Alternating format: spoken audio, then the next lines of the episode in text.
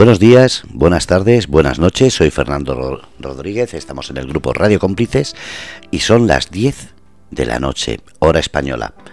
A veces, sí, a veces, uno coge un boli, una pluma, un lápiz, un pincel y con lo que cree un pensamiento, crea una obra de arte. A veces, sí, a veces, solamente hace falta tener ese punto de encuentro para que esa joya que hemos creado sin saberlo sea reconocida.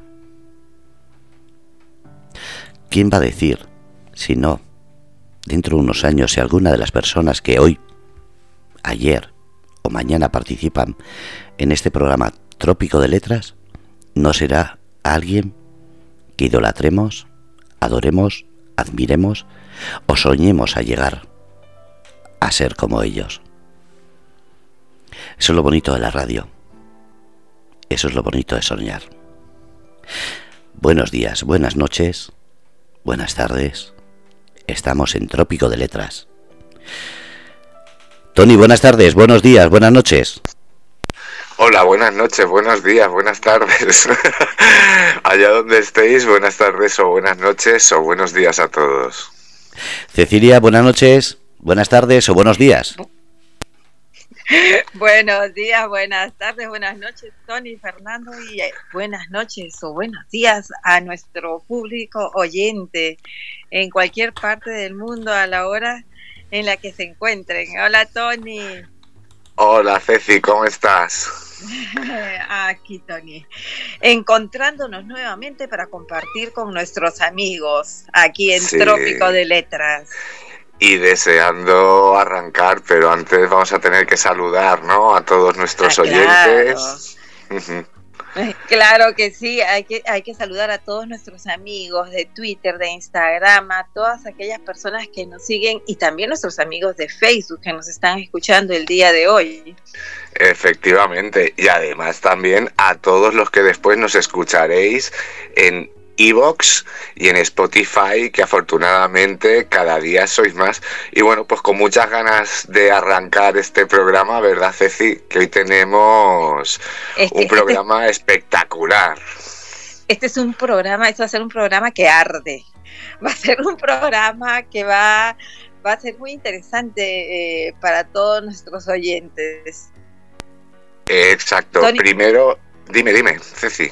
No, no, sigue tú, sigue tú, te escucho. Ah, vale, vale. Nada, iba a comentar que tenemos dos invitadas y además tenemos el especial de Trópico de Canela, que esta vez, ya sabéis que es por la paz, lo vamos a escuchar en dos bloques. Eh, pondremos cinco audios en el primero y en la segunda parte los restantes, incluyendo los ganadores. Y tendremos dos invitadas de lujo, por lo menos eso esperamos. La primera... Claro que son de lujo. No, no, no, esperamos que estén las dos, que estén ya las están, dos. Ya están, ya están las dos. Ah, sí, ya tenemos a Dalgis también. Sí, sí, sí. Sí, estábamos sudando, porque digo, si no en la segunda parte hago un especial fallas, que Os comento a todos que si escuchéis algún petardo de fondo o alguna cosa, no os asustéis porque aquí en Valencia estamos en plenas fallas. Hoy se han dado los premios y bueno, eh, puede surgir cualquier ruido inesperado, pero bueno, siempre, siempre un placer escucharlo después de, dos años, ¿no? Prácticamente en silencio. Y bueno, os comentaré que Carla Hernández, nuestra invitada de la primera hora, es profesora y escritora, ya veréis que de muchas cosas, es venezolana y radica en Ecuador. Así es. Y como segunda invitada, en nuestra segunda hora tenemos a Dalgis Bautista Sánchez, colombiana. Ella es una colombiana que radica en Perú. Es autora del, del poemario En los dominios de Eros. Realmente les va a encantar escuchar a nuestras dos invitadas. Tony. Sí, son dos invitadas que tienen muchísimas cosas que contarnos, ahora lo veréis. Eh, profundas, divertidas, encantadoras. Y bueno, antes de arrancar, yo quiero mandar un saludo muy especial hoy a Loli, eh, que ha sufrido esta última semana una gran amiga mía y oyente nuestra, seguro que está ahora mismo escuchándonos desde el hospital, y bueno, que ha tenido un par de intervenciones que se complicaron un poquito, pero que seguro que todo va a salir bien y desde aquí, tanto nosotros como todos los amigos del chat, te mandamos muchísimo ánimo. Y bueno, os voy a hablar de la primera invitada, que es Carla, como os he dicho antes, es venezolana, es caraqueña, ahora está radicando en Ecuador, en Quito, es prolífica casi tanto eh, que, bueno, para comentaros todo lo que he escrito, ahora veréis, ella es autora de 10 novelas, entre el amor y el desliz, suspiros, viviendo a plenitud, si tú supieras, el amor prohibido, historias de mujeres, historias de hombres, en el ciclo, el internado, que trataremos en profundidad, eh, decepciones, madre y Jael, cartas de mi abuelo, que es sobre la obra principal que nos vamos a centrar, eh, mi dulce psicópata, que os va a encantar, luego está Cartas eh, Bajo Tierra y Swingers. Y además tiene eh, otro libro de relatos conjuntos que se llaman Azules Son, sobre el que ahora le vamos a preguntar, porque además es un libro de relatos en el que vais a poder eh, participar todos, ¿vale? Porque en Twitter tiene un reto que, además le está echando un vistazo y es maravilloso. Ahora trataremos también sobre él. Así que le damos la bienvenida a Carla. Hola, buenas tardes, noches, día, madrugada. ¿Cómo están todos? Hola, Carla, ¿cómo estás? Hola, Carla. ¿Qué te pareció la presentación? Oye, una maravilla, ahora sí me voy a hacer famosa, claro. Ajá. Y nos queda, y nos quedan los tres poemarios. Así oh, los que nombraste fueron los poemarios, sí.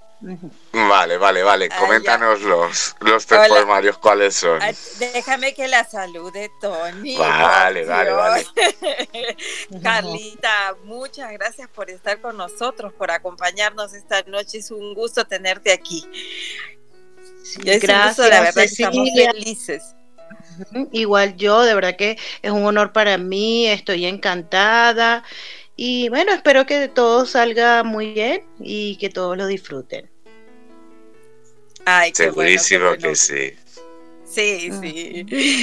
Bueno, bueno, cuéntanos, eh, a ver, que te conozca un poquito nuestro, nuestro público, Carlita. A ver, cuéntanos, háblanos un poco acerca de tu libro, de tu libro Singer.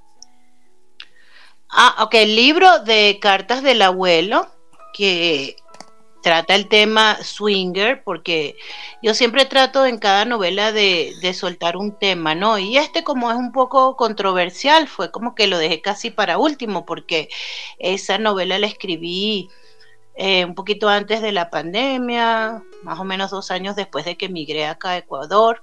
Entonces, eh, nada, en yo conocí a mi esposo no porque fuera swinger, mucho cuidado.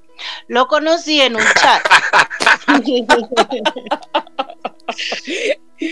lo, conocí en un chat y ahí sí me daba cuenta que de repente habían personas que hablaban de, de, que eran swingers o buscaban personas swingers. Y después de tantos años, casi 20, es como que dije, bueno, porque no voy a escribir de eso? Y justamente entré un chat a buscar a, personas que fueran swingers, conseguí una pareja aquí en Ecuador, los entrevisté y bueno, fíjense, son, parejas normales con su mente abierta que toman una decisión de, vivir esa vida y buscan parejas en ese estilo, pero son, son personas que se aman, que, que son felices y simplemente ese es su estilo de vida. Entonces ellos me, me contaron de, su experiencia y eso, yo la plasmé en, ese libro. yo me, he acabado de leer la novela precisamente esta tarde y lo primero que quería preguntarte, eh, como ya tratamos en la preentrevista para que lo sepan todos nuestros oyentes, es por qué, eh, tratándose ¿no? de, un tema swinger, por qué se llama, eh, por qué tiene el título que tiene. Ah, porque como el tema era un poco fuerte, entonces yo también decidí meter el tema de esa relación que tienen los nietos con los abuelos, que muchísimas veces, la mayoría de las veces, es muy fuerte, muy cercana, y por eso se llama las cartas del abuelo. Yo inventé un abuelo que, eh, cuando estaba de novio con la abuela, se enviaban cartas, porque, bueno, yo puse que era un abuelo ecuatoriano que se fue a esa pequeña guerra que hubo entre Ecuador y Perú y que él ahí le mandaba las cartas a la abuela. Eh, entonces, ese es el tema, ¿no? Porque siempre en las novelas siempre hay varios temas y ese es uno de esa relación tan linda y profunda que hay entre, entre los abuelos y, los nietos y, y así me pasó a mí. Yo tuve una relación muy, muy fuerte y cercana con mis abuelas. Y inventé lo de las cartas porque me fascina escribir cartas y me parece algo muy romántico entre las parejas. Es, muy, muy, muy bonito esa parte del libro. También es muy, muy interesante eh, cómo se va desarrollando ¿no? la trama de la novela ¿no? y los enredos que se van produciendo en ella. y, también he, visto que toca con de, manera elegante en un tema que, comentábamos, que es también eh, el, sexo entre mayores, ¿no? Eh, porque parece que, queda extraño eh, decir el sexo en la tercera edad, ¿no? Y sin embargo parece que es un tema algo tabú cuando yo creo que es algo muy natural, ¿no? De personas que se han querido tanto y, que llevan tanto tiempo juntas, ¿no? Que sigan expresándose el amor. ¿Tú por qué crees que sucede, que, que se toque este tema tanto como tabú, Carla?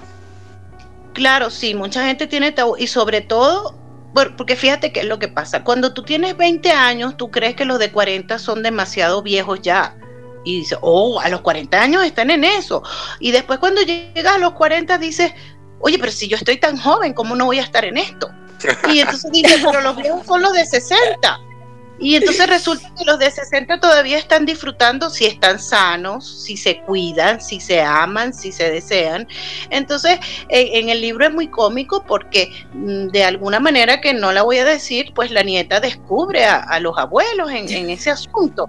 Así es, así es.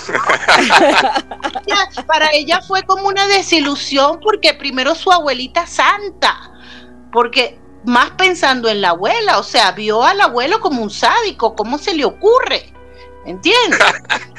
Esa imagen tabú, ¿no? Esa imagen tabú. Sí, exacto, porque no, los jóvenes no entienden que los grandes tienen sus derechos así como sus deberes, ¿no? Entonces, para ella fue un trauma esa situación y después como que afrontó a la abuela y, después empezó como a, a hacer como burlándose de la abuela y la abuela dijo, mira, respétame, o sea, tú eres mi nieta y, está bien que conversemos nuestras cosas, pero respétame en ese sentido porque te estás burlando de algo que es muy sagrado en tal caso. Aprovechando tu comentario, te quiero hacer una pregunta, Carlita. ¿Cuál es tu opinión sobre el sexo? ¿Cómo lo puedes definir? ¿Hasta dónde llega la libertad del sexo entre una pareja? Yo pienso que la libertad llega, depende de la mente de cada quien, de su educación, de su moral, porque lo que es bueno para unas personas es malo para otros. ¿no? Entonces yo pienso que cada quien vive el sexo dependiendo de, todas esas situaciones, ¿no? Si a ti te educaron de tal manera, a lo mejor te parece que es un pecado el sexo, pero si más o menos te dieron alguna libertad, tú lo vives de manera natural, lo disfrutas y es chévere, es placentero y, y no sientes culpa, pero si de repente no te hablaron de eso y tú lo buscaste de otra manera, por otro lugar, de, una manera que no es derecha o lo que sea, eh, puede ser muy malo también, ¿no? Te puede traer muchas consecuencias. Entonces eso depende de cada persona. ¿Tú crees que todo el mundo está preparado para, para mantener una relación swinger? ¿O que es algo que hay que tratar muy profundamente con tu pareja? Yo no creo porque para eso las dos personas deben de tener la misma mentalidad los mismos sentimientos y pensamientos, entonces es muy difícil, es muy difícil. Y más aún, o sea, cuando, porque el problema no es solamente entre la pareja, sino con qué pareja te van a encontrar tú, con qué pareja te va a encontrar. Es una gente buena, mala, este, que, que te va a tratar de hacer daño, que, que va a tomar e, esa relación de una manera brusca, fea. Entonces no sabes con quién te van a encontrar, por lo menos a mí me parece muy delicado. Eh, realmente es que es que lo es, ¿no? Porque ya no es solo el, cordón, digamos, o, las conexiones ahí sexuales en sí, sino toda la corriente sentimental, ¿no? Que pueden, que pueden acarrear detrás. Pero sabes que yo creo que, cuando, cuando son parejas swinger, los, los sentimientos no, no están conectados porque no tienes tus sentimientos con tu pareja, exacto, tienes sentimientos con tu pareja, pero con esa pareja vas sin sentimientos, porque una de las bases es que no puedes conectarte con esas personas. Porque ahí viene el problema, ¿no? Que si tú te llegas a enamorar de una de las personas con que has tenido definitivamente solo sexo, es complicado ya. Puedes llegar hasta el divorcio lo que sea. Claro, claro, pero es difícil, ¿no? Es decir, es, difícil, yo creo que, que, todos sabemos a lo que te puedes enfrentar y, y, de tu novela me encanta, me encanta cómo, cómo, cómo lo vas hilando, ¿no? Todas estas posibilidades que suceden alrededor. Y bueno, Carla, como aquí hemos venido a escuchar eh, y a leer, te, vamos, te voy a invitar a que leas el primero de los poemas. Si quieres nos lo ubicas dentro del poemario que es y le haces una breve presentación y cuando quieras procedes a leerlo si lo tienes preparado y a raíz de ahí ya sabes que es cómo te vamos a ir realizando las preguntas. Perfecto. Eh, este es un, el primer, de hecho, es el primer poema de el, poemario Entre el amor y el desliz.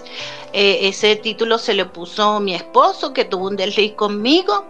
Y mm, este, bueno, yo estuve de acuerdo con ese lindo nombre, ya éramos pareja y ya estábamos casados cuando, cuando yo hice ese libro. Y esto fue como una compilación de, de una recopilación de varios o unos cuantos poemas de los que más me gustaban, que yo los había escrito desde hace muchos años hasta que decidí hacer el poemario. Eh, está dedicado a mi mamá, a quien yo perdí cuando tenía 10 años, y lo voy a leer. Se llama Si yo supiera. Si yo eh, supiera que algún día... ¿Eh? ¿Perdón? ¿Perdón? Ya, lo empiezo a leer. ¿No ibas a arrancar por seguir en silencio?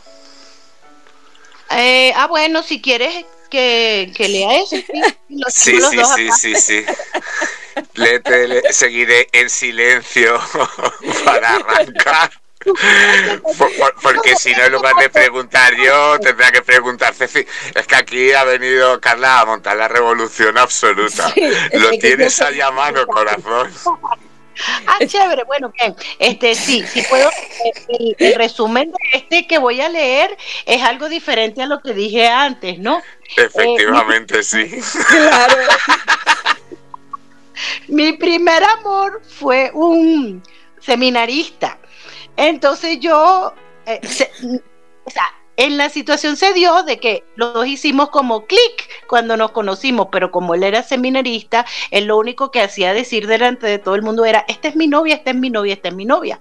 Hasta que yo me cansé de eso, estaba enamorada sola y le dije, ah, bueno, yo soy tu novia, mira, yo quiero ser tu novia de verdad. No así, así, no. Palabra no. Entonces, este, bueno, cuando se lo dije, aceptó qué tal, cosa que yo no me esperaba. Fue muy rápido. Entonces, eh, pero antes de eso, antes de yo hablar y expresarle mis sentimientos, yo escribí un poema y este se lo leí el día que fui a hablar con él de mis sentimientos y se llama Seguir en silencio. Vamos, que se lo leíste en directo. Se lo, leí, y esa fue la manera como yo le expresé mis sentimientos.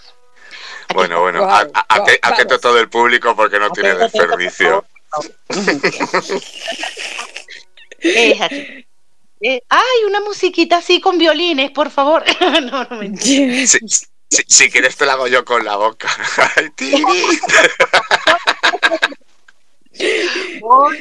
Ok. Seguiré en silencio, callada, respetando tu vocación sagrada, aunque piense que Dios te puso en mi camino para que compartiéramos igual destino. Seguiré soñando con tus labios y tu piel, sin mostrar mis sentimientos verdaderos, para que tú sigas siendo a Dios tan fiel y yo siga conservando tu cariño tierno y sincero. Seguiré mis noches pensando en interminables caricias y miradas, pero continuaré con mi silencio, callada, aunque sienta que de ti me estoy enamorando. Seguiré queriendo acercarme a ti para convencerte de que cometes un error al pensar que solo con Dios se es feliz. Pero jamás pronunciaré la palabra amor entre un hombre y una mujer. Jamás te diré lo que contigo quiero hacer, aunque con tus labios siga yo soñando. Aunque un mundo mejor en mi mente te esté creando. Seguiré cada sábado viéndote, abrazándote y solo mi cariño de amiga demostrándote, aunque al llegar a mi cuarto y cierre la puerta, quiera devolverme y dejarla de nuevo abierta para que tú puedas entrar por ella y compartas conmigo la vida más bella, esta vida de poeta, loca y soñadora artista, y no tu vida de perfecto y fiel seminarista. Seguiré diciéndote entre sonrisas como si no fuese realidad, que sería muy bello que algún día nos pudiésemos casar, para darte unos hijos que con amor te quiero dar, pero jamás te enterarás de que lo que parece un juego es verdad, porque por encima de mis sentimientos yo seguiré respetando tus labios, aunque miles de besos en mis sueños yo te dé. Ay, no se pongan a llorar. Qué bonito, qué bonito escribes, Carla. ¿Y, y no le tuvieron que dar electroshocks al seminarista después de leerle tú eso? Después de que le leí eso, me dio un beso. ¿Qué tal? Oh. El camino del Señor. El, que, que, que, eh, el, final deseado. Y a raíz de leerme este, este, este poema, Carla, te quería preguntar, eh, ¿tú crees que en pleno siglo XXI, como estamos, tiene sentido que, el sacerdocio católico, apostólico romano, eh, no se pueda casar y tenga que respetar el celibato? Mire, les voy a decir algo, ¿no? Eh, yo en todas las religiones se pueden casar menos en esta, en la católica, apostólica y romana. Y eso me parece muy grave porque ¿cuál fue el final de esta relación? Eh, por esa misma situación de que es el celibato, que si esto, que si lo otro, parece como que se ponen peores. Y entonces este hombre terminó siendo padre, pero no padre de, de la iglesia, sino padre de una niña. Entonces, esa fue la razón por la cual terminamos. claro. o sea, son humanos. Exacto, pero tú, tú crees, tú crees que eso, que eso les eh, les acerca a la familia, que es uno de los postulados que, que, la Iglesia ¿no? católica, apostólica romana defiende en sí, ¿no? ese amor por la familia. ¿No crees que le distancie un poco del concepto de, del, amor, el hecho de no vivir ese tipo de, relaciones familiares en sí? ¿no? Bueno, es que mm, tal vez no lo viven en apariencia, pero yo pienso que, bueno, no, no es que voy a, decir en general, pero pienso que muchos viven dobles vidas, triples vidas, y eso es muy feo, o sea, porque tú tienes que aguantarte algo, hasta tus sentimientos, que más lindo que amar a alguien, y eso lo tienes que esconder. Son humanos y, y llegan a sentir eso de una manera u otra, porque no es que están encerrados en la iglesia. Entonces me parece que eso es obsoleto, eso de que no se puedan casar. No, no estoy de acuerdo, no estoy de acuerdo. Muy interesante, muy interesante. Y yo quisiera agregar, yo quisiera agregar algo al comentario de, de Carla. No solamente eh, hablemos del aspecto eh, sexual. Se supone que un sacerdote es a quien nosotros recurrimos para que nos dé consejos, para que nos hable, para que nos ayude a aclarar muchas veces nuestras ideas. Y muchos de, muchos de nuestros problemas muchas veces se quejan a la familia. Si ellos no tienen una familia constituida, entonces nos están hablando solamente sobre teorías, pero en la práctica, ¿qué tanto nos pueden ayudar? Mm, bueno, porque en la práctica a lo mejor lo están haciendo escondido. y los que no lo están haciendo no, lo, no nos van a poder ayudar este, como quisiéramos que nos ayuden, porque todo es una solamente teorías, ¿no? o se basan en sus propias familias, en lo que han vivido en sus propias familias, mm, o sea, sus padres, es posible también. Es posible, es posible. Este, te quería hacer te quería pedir un favor. Ahora sí, por favor, Carla, léenos si yo supiera. Oye, ¿sabes que Es mi, mi, poema favorito, no solo porque se lo escribí a mi mamá, sino porque o es bello, realmente es bello y lo hice con el alma. Y este, tengo una anécdota de esto, ¿no? De que yo comencé, cuando yo comencé a escribir poemas a los 12 años, eh, y tenía dos años que había perdido a mi mamá, como que todos mis poemas eran tristes, muy tristes, hasta que mi abuela me dijo, no escribas así porque tu mamá se va a sentir triste, escribe algo bonito, a veces alegre si puedes, y, y esto me salió así. Dice, si yo supiera que algún día tú a este mundo volverías, yo cosas bellas haría con solo saber que vendrías. El mundo lo llenaría de flores, muy hermosas y de mil colores, para agradar a tus ojos bellos y hacerlos producir más destellos. Los pájaros con amor te ofrecerían su bello trinar todos los días, y por las noches tus sueños velarían en silencio y con mucha alegría. La luna para ti brillaría con suaves y finos destellos, y el sol muy calladito saldría para no perturbar tus sueños. Mariposas de distintos colores y haciendo contraste con las flores, con mucho orgullo te rodearían y así a todo el mundo te mostrarían. Una hilera de aves blancas y hermosas, el marco de tu camino serían, y ellas a la vez orgullosas tu pureza demostrarían. Yo sería por siempre madre querida, los pájaros, las mariposas, las flores, la luna, las aves y todo en la vida para ofrecerte infinitos honores. hermoso, hermoso. Qué bonito, qué bonito, qué bonito. Muy, muy sentido. Y la verdad que debe haber sido un momento muy duro en el cual tú escribiste, sentías mucha nostalgia, mucha pena, la ausencia de, una eh, de tu madre, tenías tan solo 10 años. Eh, ¿Cuántas cosas quisiera Carla, la poeta, la persona, recuperar y saber de esta vida? Eh, ¿Saber de qué? En general, ¿cuántas cosas te gustaría saber? ¿De qué, qué cuestiones, qué cosas cuestionan tu mente, tu pensamiento? ¿Cuáles son las cosas que más te intrigan? Bueno, de que me intriguen, em, de repente me intriga porque ah, hay personas que, se comportan de, de, tal manera en su familia, con sus amistades. Son una cosa eh, por delante, otra cosa por detrás. Eso es algo que, a mí me entrega y que, y que definitivamente no me gusta, ¿no? Porque siempre me, ha gustado la transparencia, em, que la gente trate de comportarse de la mejor manera posible y, siempre como que, que tú sientas que alguien que está cerca de ti tienes mucho orgullo por esa persona, por su comportamiento, por su amor, por su dedicación, ¿no? Eso es algo que, que yo siempre pienso y tengo en mi vida. Qué bueno, qué Fantástico, Carla. Sí. pues yo, eh, ¿le quieres repreguntar algo, Ceci? No, no, no, te estaba escuchando. me ha parecido muy, muy interesante la respuesta. Sí, muy lindo, sí. Eh, Carla, eh, a ver, ahora nos vas a leer el relato, ¿vale? Que nos mandaste, el micro relato. Yo voy a dar tu, tu arroba, porque ahora antes de leerlo les explicas un poquito el, reto que tú tienes y en el que participas, ¿vale? Y dónde sale ese relato. Ella es todo con minúsculas, chicos, lo podéis apuntar para seguirla, tanto los del chat como los que nos escucháis, es arroba todo con minúscula, Carla guion bajo escritora, ¿vale? Y ahí es donde podréis encontrar este, este relato. Puedes proceder, Carla, a explicarnos un poquito y estos micro relatos, eh, cómo se hacen y un poco también pues cómo es el, reto, ¿no? Y su nombre.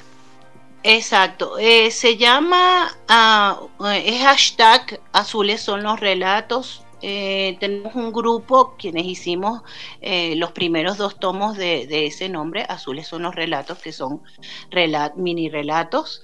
Eh, fuimos 16 personas quienes hicimos eso, esos dos, libros. Entonces lo que hacemos es que cada día ponemos cinco palabras. De hecho, antes de venir acá estuve pendiente de ponerlas, no se me olvidaron. Y entonces, em, y voy a hacer otro. Entonces ahora tengo dos grupos y yo les pido a ellos las palabras. Entonces, a, partir de esas palabras leemos los relatos. O sea, los escribimos cada día. Y, y por supuesto, los leemos también porque todos como que nos gusta ver qué escribe cada uno, porque cada uno tiene su ocurrencia, algunos relatos son tristes, otros relatos alegres, otros relatos románticos, hay de todo, realmente de todo. Entonces e, eso es lo que hago todos los días porque mi vida es escribir entonces algo tengo que escribir, sea eso, sea, sea una novela, sea un poema, yo siempre tengo que estar escribiendo la lista de la compra, ¿no? Cualquier cosa. Sí, también. pues cuando quieras, Carla, procede a la lectura, que este es muy interesante, este, este micro relato. Listo. Entonces, este, las palabras de este mini relato son comunicar, valientes, materialista, ensimismado y monasterio. ¿Sabes? Una cosa que yo a veces a mi esposo yo le leo las, las, palabras y le digo, ¿qué escribirías tú con eso? Nada, ¿qué voy a escribir yo con eso? Bueno, fíjate, aquí vengo yo. Las personas que logran comunicar sus sentimientos y pensamientos son muy valientes, aunque él parezca materialista o ensimismado, como si viviera en un monasterio a la hora de hablar se luce. Eso fue lo que yo hice con esas palabras.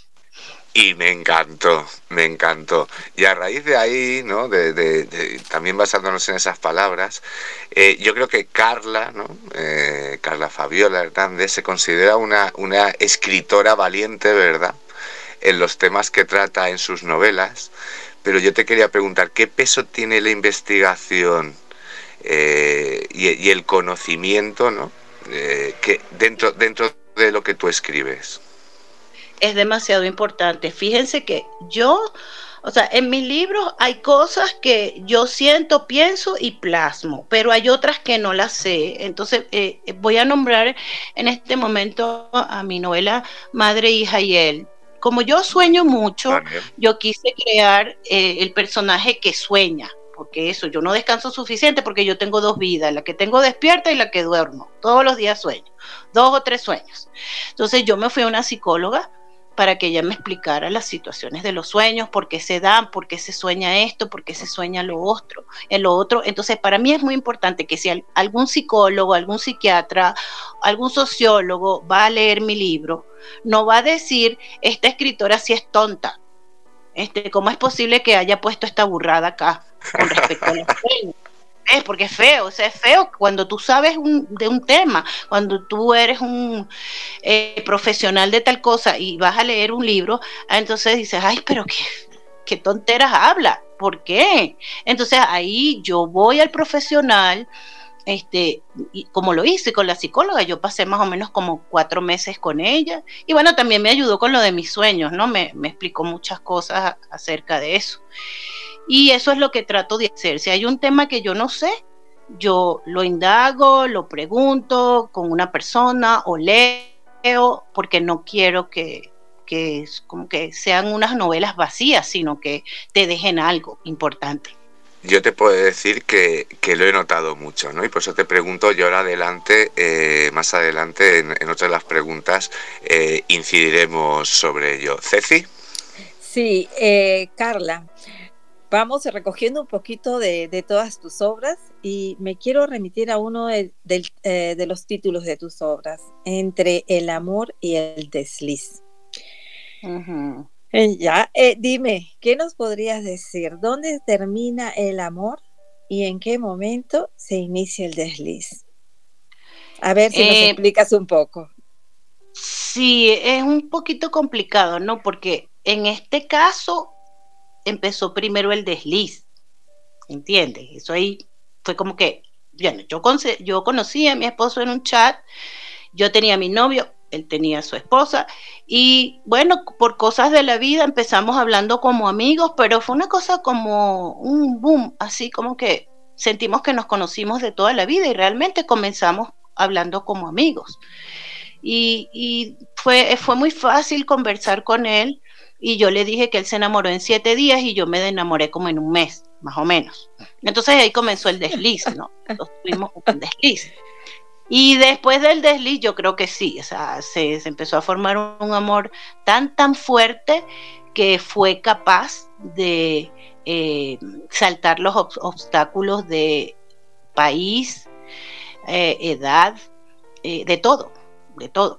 Cada uno tenía su familia y hasta eso, pues entonces fueron muchas decisiones, muchas lágrimas, muchos problemas durante dos años y al final el, el amor venció y ya nosotros tenemos casi 20 años juntos, un, hijo que soñamos, así que este fue bueno, fue bueno ese desliz. Hay que confiar, ¿no? En que el amor, en que el amor siempre vence. Así es, cuando es amor verdadero siempre vence. Pues Carla, hemos acabado el primer fragmento de la entrevista antes que luego entremos al par impar y te voy a dar dos minutos para que convenzas a nuestros oyentes o de, que te compren las cartas del abuelo y su continuación, que me interesaría que nos comentases ahora un poquito y, y también que nos cuentes tus nuevos proyectos.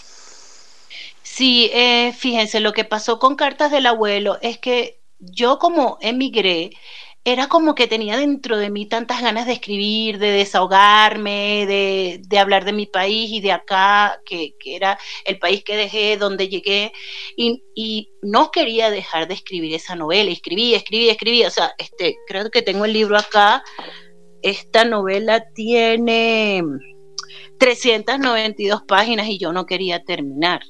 Entonces después dije, cuando la terminé, yo voy a escribir la segunda porque no, tengo que seguir escribiendo. Y llegó la pandemia y toqué el tema de la pandemia. Entonces eso fue lo que pasó con, las cartas del abuelo y, el segundo, la segunda parte de cartas del abuelo se llama Cartas bajo tierra. Y bueno, mi proyecto, bueno, siempre seguir escribiendo los microrelatos y además comencé una nueva novela que se llama Mi sangre en ti, que trata el tema de la donación de órganos de sangre. Y mm, bueno, la dejé por ahí porque estoy muy ocupada, estoy dando clases en dos colegios, tengo clases particulares y la dejé por ahí, pero en vacaciones la retomo. Mm. Yo quiero decirle a los oyentes, antes de que Ceci nos presente el par impar, que son 392 páginas, pero yo me lo he leído así como en cinco días, ¿no? Cuatro días, yo creo que desde que me lo pasaste eso por ahí. Y es que es muy, muy, muy engancha, pero además es que es de una lectura muy, muy, muy amena, eh, con momentos divertidos, con momentos bochornosos, con momentos tiernísimos, y que estoy deseando leerme la de Cartas Bajo Tierra, que lo sepas que enseguida me voy a hacer con ella, Carla. Qué chévere, qué chévere. Tengo una anécdota, te la cuento rapidito, ¿no? Antes de yo publicar, eh, conocí a alguien que se hizo mi amiga y yo le decía a mi manager, porque a través de ella ella hizo lo imposible para que yo pudiera publicar. Se la, se la entrego para que leyera. Y ah, en Venezuela las comunicaciones desde hace muchos años están un poco complicadas. Entonces mandas un mensaje. A pedales, van, a, van a pedales, ¿no? Las comunicaciones. Sí, mandas un mensaje a las 9 de la noche y te llega a las 3 de la mañana. Pues el mensaje de ella me llegó a las 3 de la mañana donde decía, me muero y yo dije, alguien se murió, hasta ahora yo no voy a leer quién se murió. Cuando yo me despierto, a ver quién se murió. Cuando me despierto en la mañana con la duda, ay Dios mío, vamos a ver quién fue, me dice, muero de sueño, pero no puedo dejar de leer esta novela. Y ella se pasó toda la noche leyendo la novela porque se enganchó. Es que engancha, es que engancha, es, buenísima, buenísima. Bueno, Tony, yo creo que ahora ya pasamos al par impar. Sí. Y, eh, te comento, Carla, estas son preguntas, ya eh, preguntas rápidas que de repente no van a hacerlo tanto y, esperamos tus, tus respuestas. Y Tony, empiezas tú con la siguiente, la primera pregunta. Claro, eh, normalmente el par impar lo dedicamos a preguntarte si te gusta el jamón, pero es que como tienes tanta trayectoria literaria, eh, eh, hemos intentado también en el par impar, ¿no? aparte de que se te conozca más a nivel personal, que también se conozca tu obra. Y yo te quiero preguntar por el internado, obra que también estoy deseando leer. sabemos que toca temas de pedofilia, y de erradicación de la cultura eh, indígena en Canadá. Ahora sí que nos haces un breve resumen. Y aquí te quería preguntar, ¿cómo fue el trabajo de, documentación? Yo le hice una entrevista a una autóctona indígena canadiense y bueno, fue bien fuerte, casi que no, no escribo el libro y para ella también lo fue. Cuando ella me estaba contando cosas que vivió cuando era niña, a veces no podía, eh, lloraba a pesar de que habían pasado 60 años de eso, a pesar de que ella es una persona bien alegre, se quebraba, eh, le dolía, por supuesto, y casi que no escribo el libro, hasta que un día dije, bueno, voy a meterle una historia romántica ahí y, cuento algunas de las cosas que me dijo, otras me invento las que no me dijo. Y es un libro fuerte, pero que dice mucho de lo que pasó en Canadá y la gente no sabe. es un poquito qué es lo que pasó, por, los oyentes que no, que no conozcan la historia, que, que van a ser muchos. Ah, claro. Lo que sucedió fue que durante más o menos em, tres o cuatro generaciones sacaban a los niños de sus casas cuando ya estaban en edad escolar, los llevaban a, internados y allí les obligaban a que se olvidaran de su idioma, de su cultura, eh, sufrían eh, vejaciones, violaciones, y de hecho, esto no se los comenté, en muchos internados de allá consiguieron cementerios de fetos. Eso sucedió en Canadá. Wow, qué barbaridad. cuando, cuando, te documentas en esto, ¿tú crees que se llega a encontrar aquí el infierno en la tierra? definitivamente. No hay que morirse para, para estar en el infierno. Algunas personas lo viven así. Carla, en, en tu libro Decepciones, nos hablas de un sinnúmero de decepciones a las que el ser humano se ve sometido a lo largo de su vida, ¿no? Son historias reales, por lo que nos has contado. ¿Cuál es tu visión del mundo en la actualidad? ¿Cuáles son los aspectos que a pesar de la evolución de la humanidad te pueden estar decepcionando? Bueno, imagínense, ahorita está muy clarísimo la guerra, qué decepción tan grande. Un país que, que, vive su democracia, pero otro que se empeña en que no debe ser así. Eso es algo que me decepciona demasiado en el mundo, ¿no? Estamos retrocediendo en mi propio país. O sea, mi país está ahorita peor como si estuviera en el siglo XIX, después de que habíamos avanzado tanto.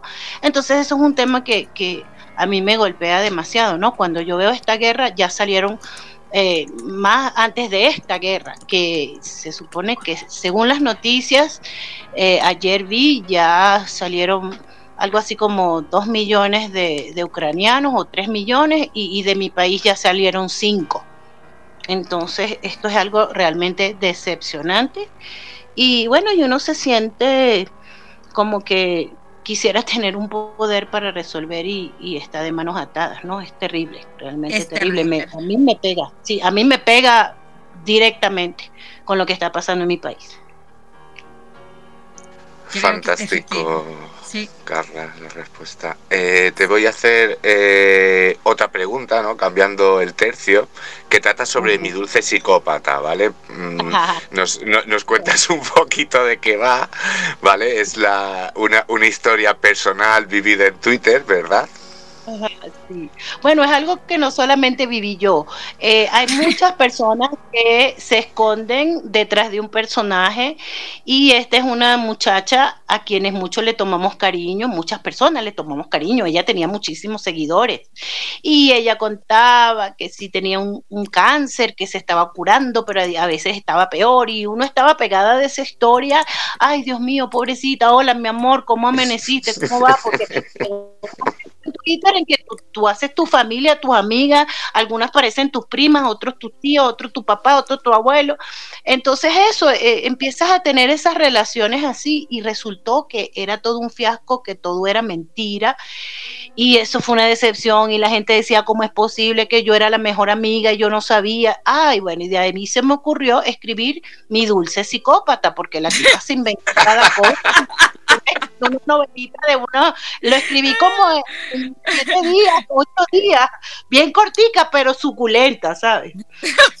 inspirada, inspirada. Y, y, a raíz de ahí, ¿hasta qué punto podemos considerar las amistades de las redes sociales como reales, ¿no? Vamos a poner entre comillas el término reales.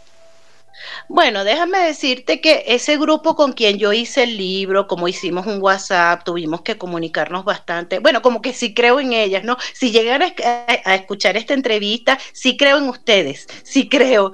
Este, porque claro, ya hablamos más, como que nos mandamos fotos, decimos, nos contamos los problemas, es, algo así como una pequeña familia en el WhatsApp, pero que siempre, como eh, muchos de nosotros está cada uno en un país diferente, no nos hemos podido conocer, ¿no? Pero sí tenemos una relación cercana. Entonces, esperemos que ninguno de ellos sea como la dulce psicópata, ¿no? Yo creo que, que todas son bien chéveres. Claro, claro, claro que no haya que sacar mi dulce psicópata 2, ¿no? La continuación, la continuación. No, no, no, espero que no, creo que no. Carla, tú escribiste un libro, un libro eh, en el cielo, donde no hay nada oculto. Eh, ¿Ya existe el cielo para ti? Eh, bueno, por, sí, por mi, yo no soy muy religioso. ¿Te me perdiste? ¿Aló? Carla, reubícate. Sí, ¿Carla? tú me escuchas, ¿no sé si? Sí, yo te oigo, Tony, pero creo, me quedé en blanco un momento, no sé qué pasó. Creo que Carla ha tenido un momentito de caída de red, pero me parece que eh, lo está solucionando. Creo. ¿Nos escuchas, Carla?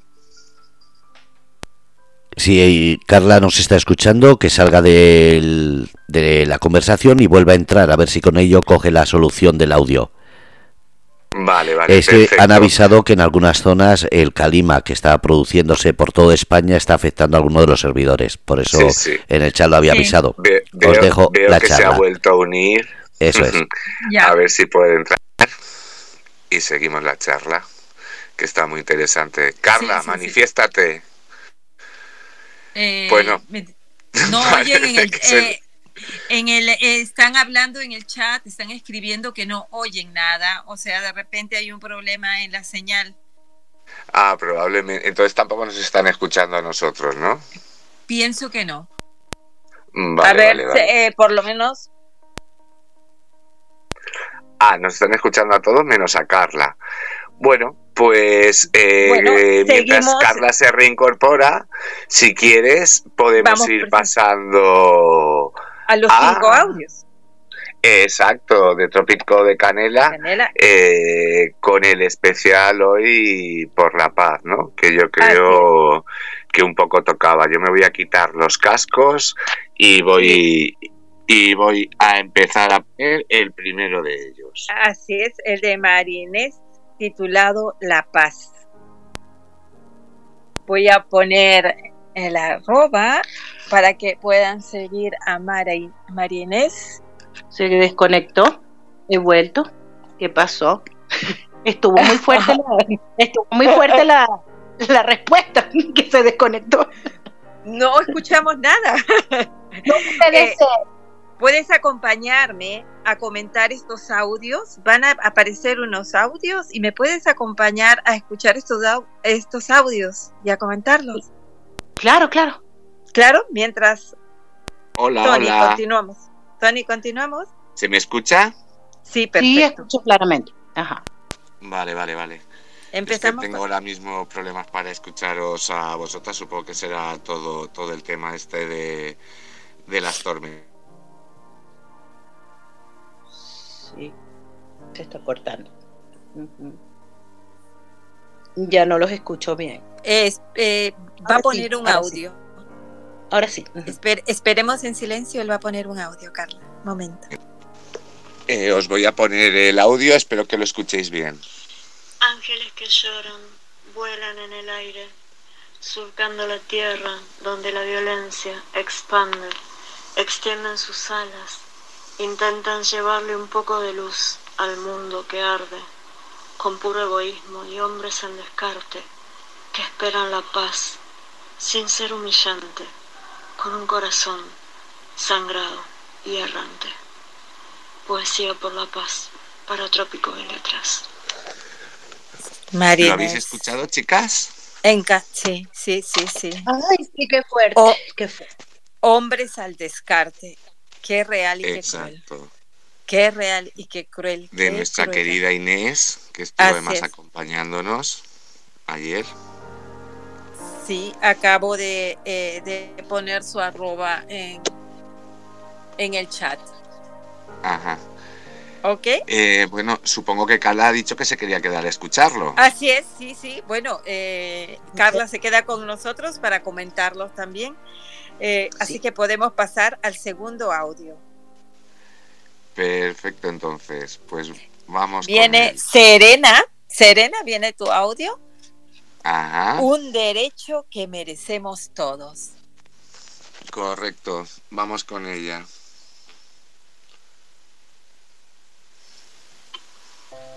Alguien se sentó a mi lado. Le miré. Solo era un niño, pero tras su inocente sonrisa encontré en sus ojos la esperanza que yo había perdido, aturdida por tantas palabras de hierro y fuego. En mi mente vi un mundo posible donde la paz no se aprende porque nace con nosotros. ¡Wow! Wow. ¡Qué. Precioso. Muy Precioso. cortito, muy, pero muy suculento.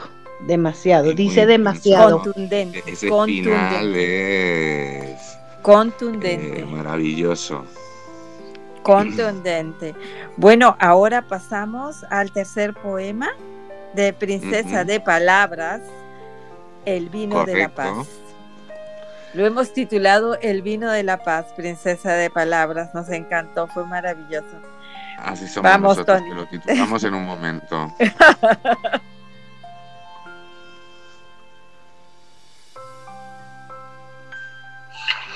Y en la brecha de la y sin solución, la paz busca el néctar y bebe el vino del viñedo de la paz. En sus labios roja sangre de paz se quejan de la embriaguez de la guerra, pero no se resecan. Toman un sorbo más. Toman un sorbo más, doblando las palabras. Quiero ver tambaleándose a la guerra mientras la paz le irá restando su maldad. La voz no me responde y estoy impresionada. Lo hiciste todo mal. Miseria de síntomas y guerra. Desaparecerás por la mañana si la paz no se quiebra. ¡Wow! Fabuloso.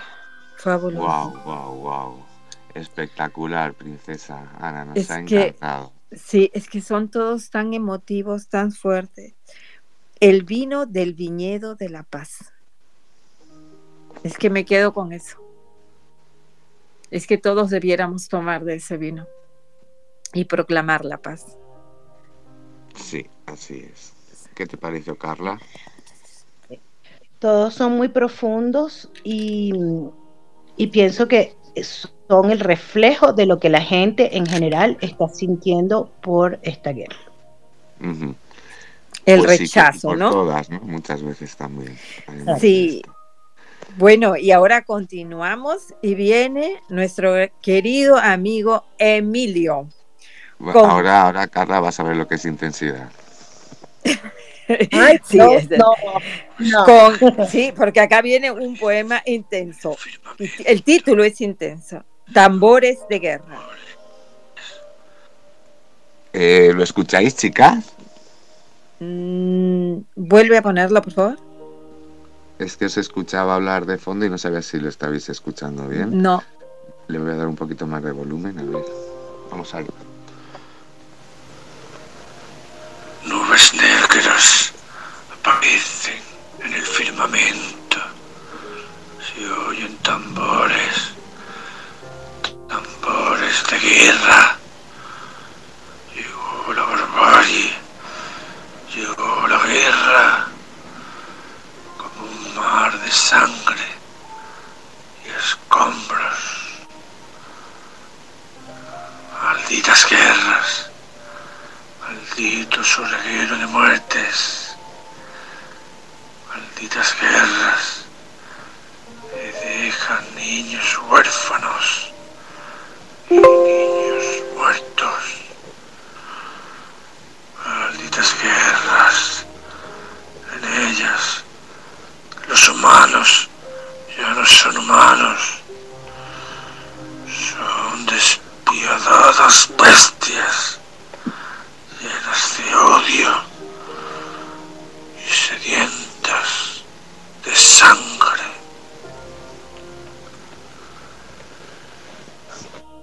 Escuchasteis bien? Sí, lo escuchamos perfecto. Sí. Y como todos, llenos de, de- de intensidad, eh, llegó la barbarie con un mar de sangre. Y es terrible, eh, como bien dice Emilio, es una situación terrible. Llegó la barbarie. Cuando Increíble. los hombres se, se convierten ¿no? en, Sí. en- en bestias. En bestias, y a- así de fuerte como se dice, pero es que es así de crudo, ¿no? Y así de real, lamentablemente. Carla. Carla. Sí, además de que eh, su tono de voz parecía que él estaba dentro de la guerra y él la está sintiendo en su corazón. Sí, sí, sí, sí. Le- le- es que, como él, bien muy, como él muy bien dice, él no recita, él lo siente, ¿no? Lo. Él siente su poesía. Definitivo, definitivo. Gracias, Emilio. Y ahora seguimos con un poema de nuestro querido amigo Antonio y Ajá. un título muy parecido, ¿ah? sí. Latidos de guerra. Ajá. Antonio estuvo con nosotros, eh, se lo dio también a Carla en el, en el último programa y se ha unido con nosotros para recitar esta maravilla. La primavera viene llorando porque sus flores para coronas se están usando. Soldado, desoye las órdenes que a tu oído llegan. Escucha los dictados que de tu corazón brotan. Que tus armas sean de reconstrucción masiva de las relaciones personales y que la única química de la guerra se generen en las batallas que se libran bajo las sábanas. Que las palabras sean tus balas en el fuego cruzado del diálogo. Que la verdad sea tu escudo ante la hipocresía del desarmado. Que el blanco de tu diana sea la luna y que tus balas broten del corazón, porque vida solo hay una y no hay que perderla por la sin razón. Porque vida solo hay una y no hay que perderla por la sin razón. Y porque las balas brotan del corazón. Pero hermoso, hermoso, hermoso, hermoso. Realmente uh, me llegó mucho al corazón. Muy, es una bella reflexión. Sí. Esa Y llamada, estuvo ¿no? muy bonito cuando dijo, haga la guerra debajo de las sábanas. Muy bueno ese tramo Sí. también. ¿eh? Sí, sí. Realmente precioso tu, tu poema, Antonio. Muchas gracias por este aporte tan grande. Muchas, gran, muchas gracias. Bueno, Tony, ya bueno, presentamos. Carla, un placer haberte tenido. Espero que te lo hayas pasado muy bien. Nosotros nos quedaríamos contigo hablando mínimo hasta pasado mañana. Sí, la pasé muy bien, muchas gracias por la invitación. Y bueno, espero que hayan conocido una pequeña parte de mí. Tengo mucho más que dar y, y podrán leerlo en mis novelas. Ajá. Y por supuesto que te sigan, cómo encontrarte en... en- Arroba Carla, eh, guion bajo, ah, escritora. Muy bien. Perfecto, perfecto. No se olviden de seguir a Carla. La verdad van a quedar encantados. Tiene un muy buen eh, Twitter y también estás en Instagram, ¿no, Carla? Eh, sí, estoy en IG como Carla Darko. Ajá, estoy en, en Instagram como Carla Darko, pero no lo uso mucho, ¿sabes? Porque por falta de Ya. tiempo no lo uso mucho. Ok, ok. Bueno, Carla, muchas gracias. Gracias y a nos estamos comunicando y ojalá que próximamente cuando saques tu próxima obra nos puedas acompañar y las puedas presentar junto con nosotros. Y estaremos Ay, muy pendientes de ti en. Twitter. Besos a todos. Un beso, un beso, muchas Un gracias. enorme, corazón. Bueno, Tony, ahora eh, seguimos con nuestra segunda invitada. Y en esta oportunidad, como ya les habíamos dicho antes, va a estar con nosotros Dalgis Bautista Sánchez. Dalgis es colombiana, radica en el Perú, es conductora radial, promotora literaria y autora del poemario En los dominios de Eros.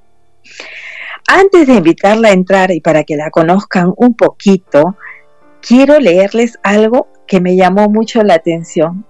Son tres líneas de su libro, pero la verdad que fue una de las primeras cosas que leí al ojearlo y me llamó mucho la atención. Y dice así, y con esto van a saber más o menos de qué va su pluma, ¿no? Bueno, dice, ella se volvió poesía y cada vez que él la leía podía sentir cómo su piel se estremecía. Creo que después de escuchar estas tres líneas wow de Dalgis, es que es hermoso, es que a mí me estremeció cuando yo lo leí. Dije, es bellísimo, ese es para muestra un botón. Y bueno, creo que ahora ya nuestros oyentes, pues, Dalgis, ¿te encuentras? ¿Cómo estás? Buenas noches. Hola Ana, ¿cómo está? Gracias por esta invitación que me hace a este fascinante programa. Créeme que me lo disfruté. Estaba escuchando a Carla Fabiola, maravillosa escritora, maravillosa mujer, todo lo que, lo que nos contó. Estaba muy entretenida escuchándola. Hola Dalgis, ¿cómo estás? Bien, Tony, ¿cómo estás tú? Muy bien, un placer, un placer, un placer de saludarte, de tenerte con nosotros. Para nosotros es un verdadero honor que te acerques a compartir un ratito con nosotros. Y bueno, si te parece, Dalgis, háblanos un poquito sobre tu experiencia literaria para arrancar, para ir haciendo boca con nuestros oyentes. Bueno, eh, te cuento, yo escribo desde que soy joven, desde que soy muy niña. En mi adolescencia realmente escribía como una loca. Recuerdo, me hacían bullying, de hecho, en mi familia me hacían bullying. Siempre soñé con ser escritora. Leía desde muy joven, leía cualquier libro que llegaba a la casa, lo hacía mío y lo leía. Y yo soñaba con eso, de ser escritora. Yo decía, algún día voy a escribir. Entonces, tú sabes, eh, la familia no toma muy, muy en serio estas cosas. Eh, siempre la idea es de que un escritor se muere de hambre, eh, que si no estudia otro tipo de carrera, realmente se va a morir de hambre. Esa es la, idea. Y sin embargo, fue un sueño que me acompañó siempre, siempre. Y yo doy gracias a Dios de que pude cumplir mi sueño. Fantástico. Sí. Entonces, eh, eh, un ejemplo de que los sueños hay que seguirlos, que no hay que dejar de soñar, porque ellos nos mantienen en vida. Bueno, eh, háblanos un poquito de cómo es que nace tu obra y qué es lo que te lleva a publicar. Bueno, te cuento.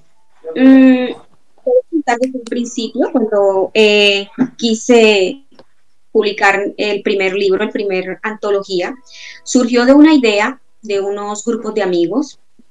Cuando yo inicié la radio, eh, los dos amigos con los que iba de invitada, ese programa no era mío, era de un amigo que tenía su programa y inicié la radio yendo primero como invitada. Eh, éramos escritores los tres, eh, nos dieron un espacio en la biblioteca virtual de San Gil Santander para que hiciéramos y promoviéramos la cultura. Se nos ocurrió, pues nosotros somos escritores, eso es lo que mejor sabemos hacer, eh, llevemos literatura. Al principio estábamos muy desanimados, eh, pensábamos, bueno, no, no todo el público le gusta la poesía, ¿no? Sin embargo, eh, nos lanzamos al agua y funcionó, el público le llamó mucho la atención, luego empezamos a invitar a escritores de la región, cuando vinimos a ver fundamos ya entre los tres el grupo de poesía, grupo colectivo Poetas Guarentá, eh, de ahí surgió la idea de editar un primer libro, cinco, cinco autores, y de ahí surgió primero la idea del libro, la, recopilando cada uno sus mejores versos. De ahí que se llamen eh, cinco formas de sentir la poesía. Acordes poéticos, cinco formas de sentir la Precioso el poesía. título. Cinco formas distintas. Por ejemplo, yo, poesía erótica, eh, la otra compañera, lo que es el romance, la poesía romántica, la otra era una poesía social, y así sucesivamente. Entonces, por eso decidimos que eran cinco formas distintas de sentir la poesía, para llegar a distinto público, pero todos en general al amor a la poesía. De ahí en adelante, bueno, ya surgió la idea de no, otro libro, pero ya a título personal, eh, mi poesía erótica. Y fue cuando empecé a trabajar en mi libro en los dominios de Eros, que fue lanzado Ujú. en Dominios de Eros Los se llama. dominios de Eros. Así es, así es. ¿Por qué los dominios de Eros? Bueno, los dominios de Eros viene siendo, mm, primero por el seudónimo, que también se lo debo a mi compañero de la radio, Luis Martínez Arias. En un principio no tenía seudónimo y él fue el que me bautizó Eros Poéticos. Como todos los versos están basados en, en el amor, en el amor romántico, también en ese fuego, en esa complicidad que hay entre las pieles. Entonces yo dije, pues hay que llamarlo los dominios de Eros, porque se centra en lo pasional. Y más, pues también para combinarlo con mi seudónimo, ¿no? En los dominios de Eros. Perfecto, Aquí, perfecto. aquí felices, felices con esa cantidad de canela, ¿sabes? Todos, todos muy fans. Si vieras el chat, dice qué interesante. Claro. Sí, Pues sí. Como ya te comentamos, sabes que aquí venimos a leer, tenemos la, la, la no suerte, ¿no? De que pues probablemente la mayoría no nos conocen, ¿no? Antes de leer nuestros libros, no, no los han leído antes de escucharnos en la radio. Así que qué mejor que comenzar leyendo alguno de tus poemas, que además recitas eh, de manera genial y se nota muchísimo tu experiencia en la radio. Y te voy a pedir que el primero que leas sea Se busca poeta. Se busca poeta. Ok. Aquí lo tengo a la mano. Muy bien, muy bien. Se busca poeta. Se busca poeta que cante a la luna. En el silencio de la noche oscura, el sonido de eróticos versos en la bruma, con voz de trueno, balada ruda. Requiero poeta, fogoso, infatigable, que bucee mi piel de seda, que respire mi perfume de azucena, que sea mía su fuente inagotable. Solicito poeta desnudo, que desnude su alma, su alma ardiente, de verso armonioso, sensitivo, vivo, cual flama de pasiones adherentes. Quiero un poeta capaz de saciarme, llenarme de besos, incendiar mi valle, que exprima los gemidos que en mi cuerpo arden y que arden en la piel con solo rozarme. Un poeta que ame con locura, mundano, ávido ángel candoroso, abrasador como el viento y cual río caudaloso. Solo uno, un poeta que quiera siempre amar, de aventuras y faenas siempre apetentes, para ser la musa de su rijoso verso, de su meloso verso conscupiscente. Guau. Wow, pero es hermoso. Yo me quedé muy feliz de ver que aún se buscan poetas, ¿no? Y no solo jeques o futbolistas. Mira que todavía se buscan. Para mí fue un, cam- para la esperanza. En realidad, el, poema, describe eh, ese hombre que, que, como mujer uno siempre busca, ¿no? Un hombre romántico, candoroso, como el trueno fuerte, pero al mismo tiempo delicado con uno, ¿no? Entonces yo creo que el poema en sí describe ese hombre que uno busca en los sueños. ¿Y quedan poetas con alma de poetas aún o, ya se han extinguido? Claro que sí, claro que sí. Eso, eso jamás hay que generalizar. Yo soy de las personas que piensan que cuando dicen todos los hombres son iguales, no, todos los hombres no son iguales. Todavía hay caballeros, todavía hay poetas románticos que realmente eh, lo que dicen eh, concuerda con sus hechos. Todavía. Oh. Ole, ole. Mira, sí, hermoso. Y no sabes, nos has vuelto, nos tienes de vuelta y media al chat. Y el chat quiere oír más. Y no lo vamos a hacer esperar. Así es que te quiero pedir que leas Mujer sin sombra. Mujer sin sombra. Este poema tiene historia. Mujer sin sombra. Poros que exhalan lujuria. Cuerpos que inhalan pasión. Y manos temblorosas que se aferran al amor un día. Labios sedientos que se embriagan con sudores de placer. Ojos lascivos que esconden secretos y manantiales que ahogan la sobriedad de la conciencia. Los ecos de gemidos excitantes se pierden entre las sábanas mojadas con olor a sexo y en el desván dejan la paga a tu miseria. Tras la puerta has dejado el pudor y un cigarrillo a medias que despierta tu euforia. No se acuerda a qué sabe el amor ni a qué horas dejó entrar la indiferencia.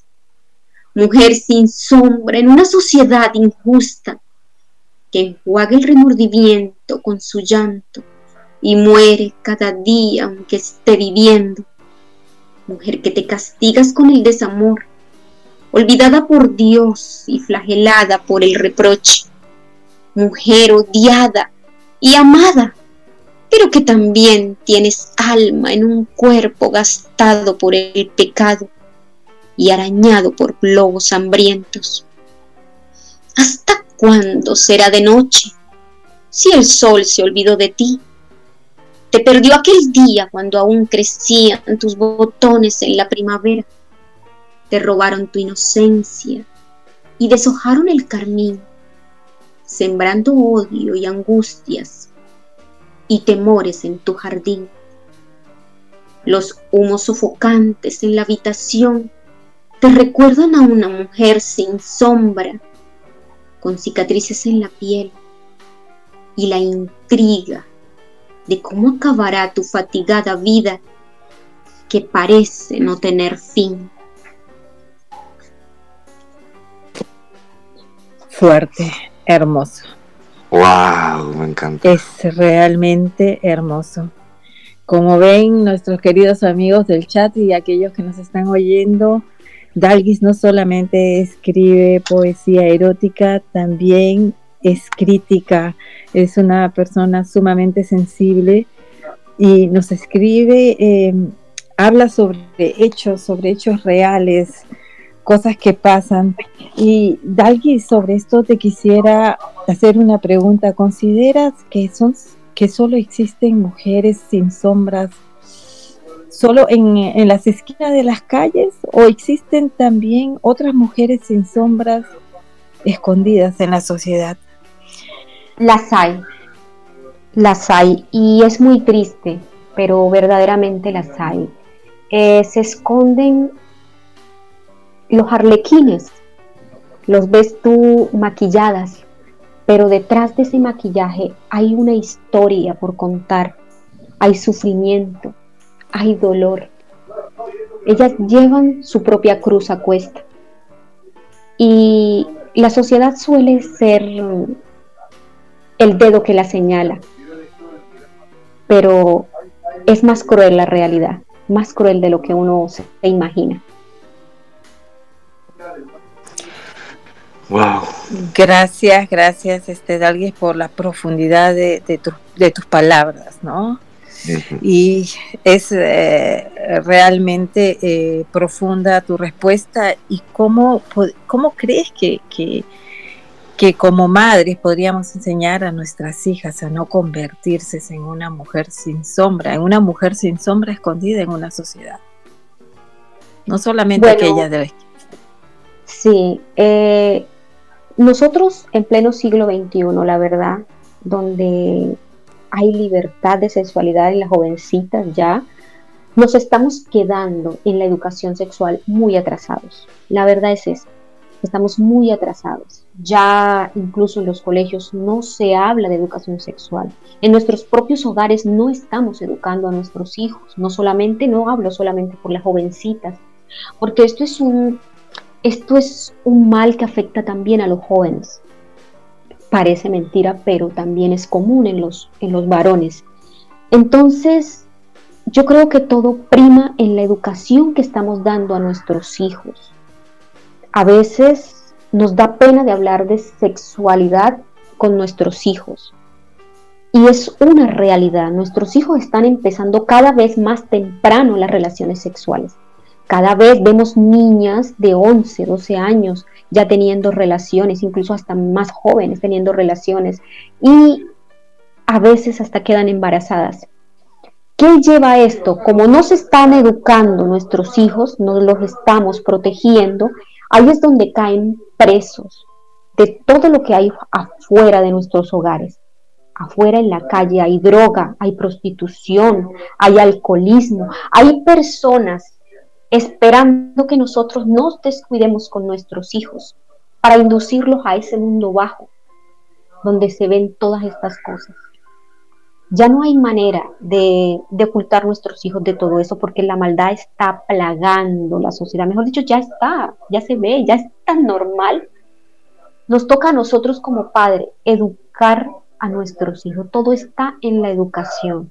No tener miedo de hablarle a nuestros hijos de sexualidad para nada. Saberlos educar es un deber como padres. Yo, Dalgis, coincido muchísimo contigo ¿no? en esta reflexión que planteas. Eh, porque además de lo que comentas, también se mezcla eh, la cercanía que tiene hoy eh, Internet para las nuevas generaciones. ¿no? tiene mucha información esta dejación que hacemos por un lado en la escuela por unos motivos, los padres por vergüenza, por pena, como tú dices, eh, muchas veces les está abocando, ¿no? De que crean que el erotismo, la sexualidad, es lo que encontramos en, en internet como porno, que, sabemos que, vamos, en cualquier sitio eh, está a la orden del día, ¿no? Es que, vamos, te vas a bajar la sirenita y no veas la versión que te encuentras, ¿no? Así es, así es. Mira, algo, algo que nosotros cometemos un error como padres. Y yo creo que la responsabilidad pesa más en las mujeres, es decir, las madres, que somos las que pasamos más tiempo con nuestros hijos. Porque, ¿qué pasa? Empezamos con la niña a, enseñarlas a vestirse inmoralmente, desde niña a enseñarlas a mostrar. Yo personalmente, aunque soy una poeta erótica, siempre fui muy celosa con mis hijos. De verdad, cualquiera diría que no, que soy una mujer liberada, pero fui muy celosa con mis hijos. y el, el hecho de que sea moda, eh, empezar a que las niñas se vistan de una manera que muestran demasiado, puede ser moda. Pero mira, estamos educando entonces niñas que ya van creciendo sin, sin el temor, sin el pudor. Y cuando son más grandes, ya no se les puede poner control, la verdad. No, en este sentido, todo tiene una edad. Exacto, exacto. Todo tiene una edad, pero desde chiquita las ponemos. Mira, por ejemplo, la música que, que escuchamos ahora. Ya nadie escucha un bolero, eh, música romántica. Ahora yo le llamo a ese tipo de música que aunque tiene un, ritmo pegajoso, y digo pegajoso porque a mí a veces hasta me gusta mucho el ritmo, pero la letra dice mucho. ¿Qué es lo que le, que le enseñamos a nuestros hijos? Nos parece bonito que desde chiquito empiecen a bailar, yo les llamo frega, frega. Porque en realidad eso es lo que es, no es, ruido, serio que sí. Y nos parece bonito y aplaudimos a los niños que ya están desde chiquitos ya bailando inmoralmente. O sea, estamos educando mal a nuestros hijos. Ya no hay una diferencia, ya no hay moral. Entonces, ¿qué vamos a esperar más adelante de estos hijos que desde chiquitos los estamos enseñando a cosas, a que vean el mundo de la sexualidad así a flor de piel? Realmente, ¿qué podemos esperar, cierto? Me alegra mucho que lo toques porque ahora vamos a profundizar. Imagino que te refieres al tipo de música de dame, dame papi, dame bien duro, ¿no? Que suele ser el resumen de la canción. Terrible, de letra. Y yo te voy a pedir que leas eh, un poema que, que, me, que a mí me ha impactado personalmente eh, como todo el poemario, que me parece una maravilla eh, de canela, pero a, todos los niveles, ¿no? Creo que es un enfoque de, de, la mujer, ¿no? A muchos aspectos. Eh, muy, muy, muy preciso y muy bien enfocado, ¿no? Desde la sensualidad, pero con mucha profundidad. Te voy a pedir que nos leas, a nosotros y a todos los oyentes, Eternamente Mujer. ¿Lo tienes por ahí, Dalgis? ¿Dalgis? A lo mejor no hemos tocado el botoncito o se nos perdió. Aquí lo tengo. Ok.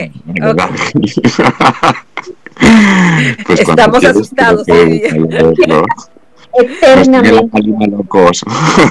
sí, sí, sí. Dice así. Los años pasan como el viento y los recuerdos son como el perfume de los atardeceres en la playa.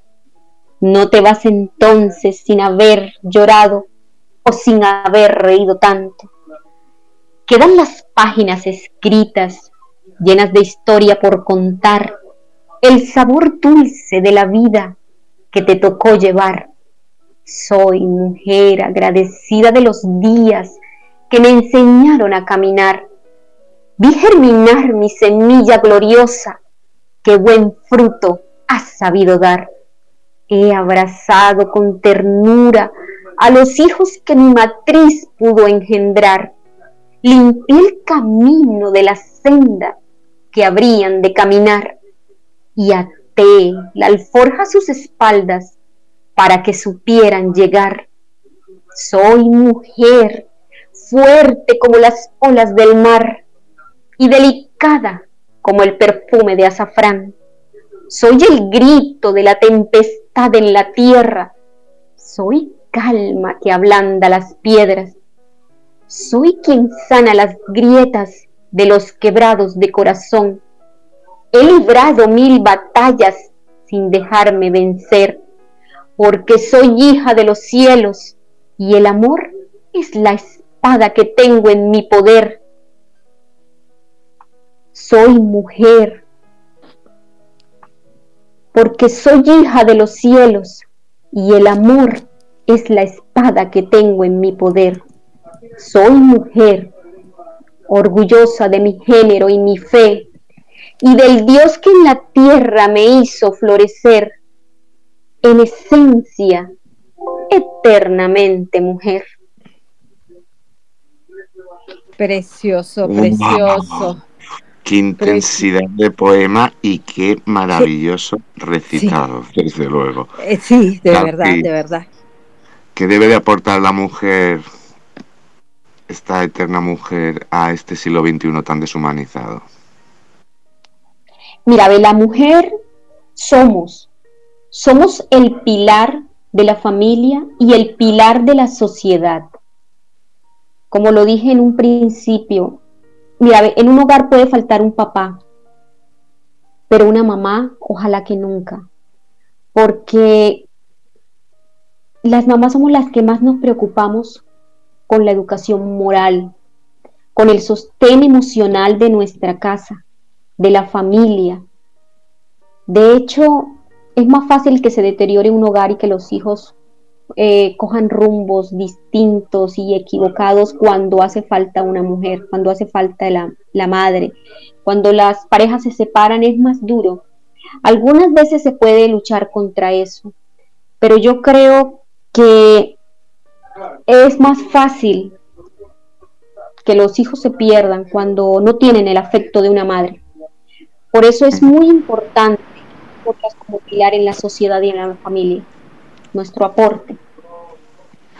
Y a raíz de todo ello y de lo que hablábamos antes, ¿crees que la cultura de la imagen os oprime especialmente a las mujeres? Esta, esta época que estamos viviendo, en estos últimos 20, 25, 30 años, que la imagen es tan fundamental.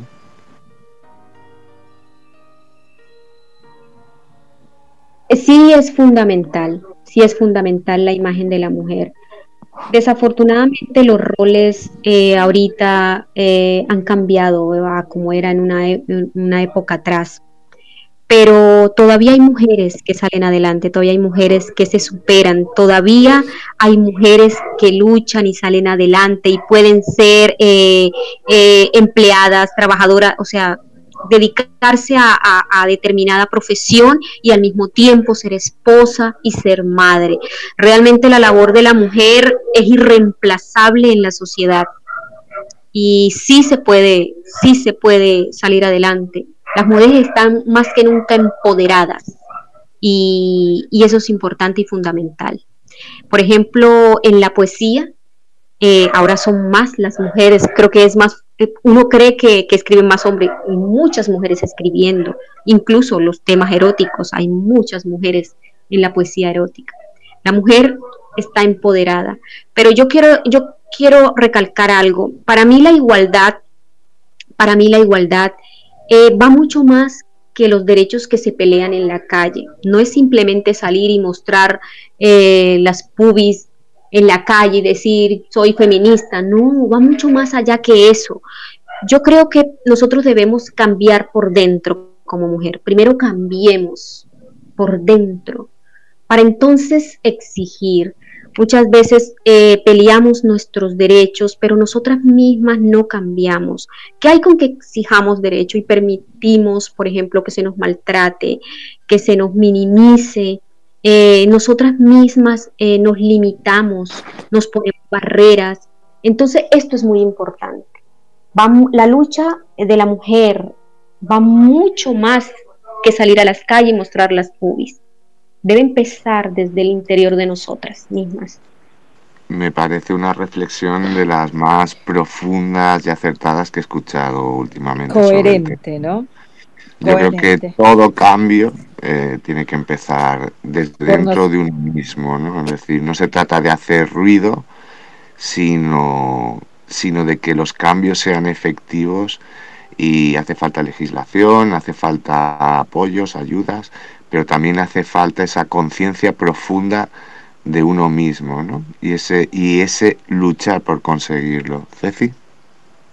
Sí, Tony, efectivamente. La, el cambio nace en nosotros, en nuestra esencia y en nuestra manera de ver las cosas y en ser autocríticos también, ¿no? El cambio empieza por ahí, empieza en nosotros mismos. Cualquier tipo de cambio eh, no se lleva a cabo si no empezamos por nosotros mismos. Bueno, Dalgis, te quiero pedir un favor. Nos, eh, nos encantaría escuchar el poema Ausencias. A mí me encantó me marcó mucho. Me por favor, si lo pudieras leer. Ya lo busco, ausencias aquí. Espérame un segundo. No te preocupes, no te preocupes.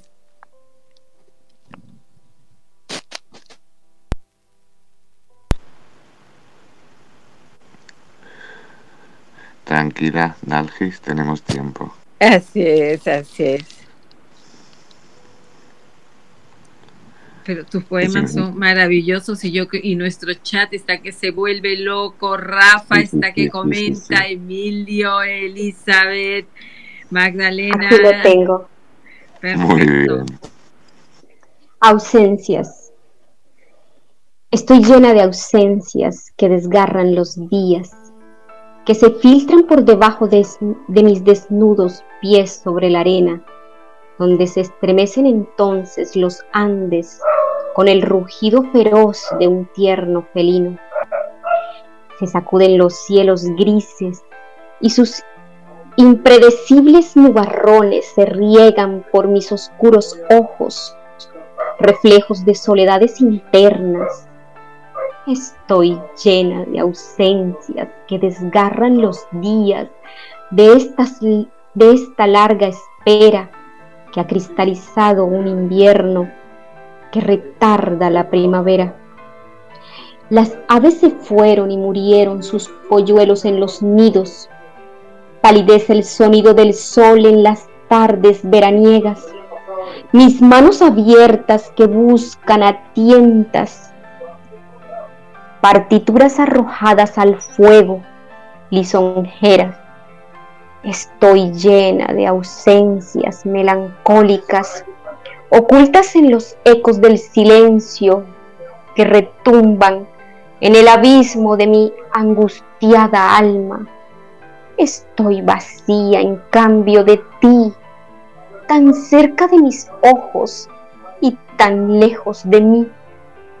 Se difumina tu imagen en la sombra blanca de una onda que oscila entre la delicada línea de un te quiero. Estoy llena de tu ausencia y quizás estalle en mi pecho la llamarada viva que calcina, hace ceniza la espiga de esta vida que es solo una utopía en el iris traslúcido de mi incesante, de mi incesante aliento. Maravilloso. Wow, espectacular. Son grandiosos tus poemas. La verdad es que tu poemario me encantó, me encantó. Ausencias. ¿Cuántas ausencias tenemos en la vida? ¿Cuántas ausencias vivimos día a día? ¿Consideras que la humanidad muchas veces está ausente en nuestra sociedad? Sí, realmente como tú misma lo dices, estamos llenos de ausencia. Y en la vida siempre va a haber momentos en que nos sentimos realmente llenos de ausencia. El ser humano tiene el defecto de que nunca, nunca podemos estar conforme con nada. Desafortunadamente así es la vida. A veces logramos las cosas, tenemos todo éxito, pero siempre vamos a tener ese deseo de que nos falta algo, nos falta siempre algo. Entonces, es en ese momento en donde surgen los pensamientos, donde surgen las ideas. Tengo esto, tengo aquello, pero me siento vacía. Entonces es cuando a veces surgen, por ejemplo, en un momento así fue cuando me surgió este poema. Y claro está que no debemos hacer de estas ausencias un problema en nuestra vida. Son momentos emocionales normales, creo que todos pasamos por eso, pero no debemos hacerlo una constante, porque entonces ahí sí ya habría un problema. Perfecto, la verdad me encantó tu respuesta. Sí, la verdad que tienes eh, respuestas muy profundas, la verdad que que coincido mucho con tu manera de, pensar y de sentir las cosas. Sí, sí, es una visión muy, muy auténtica la que tiene Dalgis sobre diferentes cosas. Pues ahora yo, Dalgis, hemos acabado el primer bloque, el de tus lecturas y entrevistas, y bueno, vamos a pasar al par impar, que hoy está siendo un poquito diferente, vas a tener preguntas de todo, más rápidas, pero bueno, como hoy sois eh, personas que tenéis tanta actividad y tanto bagaje, pues el par impar ¿no? también se va a adentrar en conoceros un poco más y seguro que Ceci está deseando arrancar ya con la primera pregunta. Así es, Tony, así es. Bueno, Dalgis, quisiera saber qué significa el sexo para ti. Bueno, el sexo va más allá el simple placer físico. Yo soy una apasionada y una enamorada del amor. Para mí el sexo es muy importante, no es simplemente práctica o de algo ocasional. Para mí significa la persona con la que tú quieres estar, la persona que significa mucho para ti, la persona con la que quieres compartir.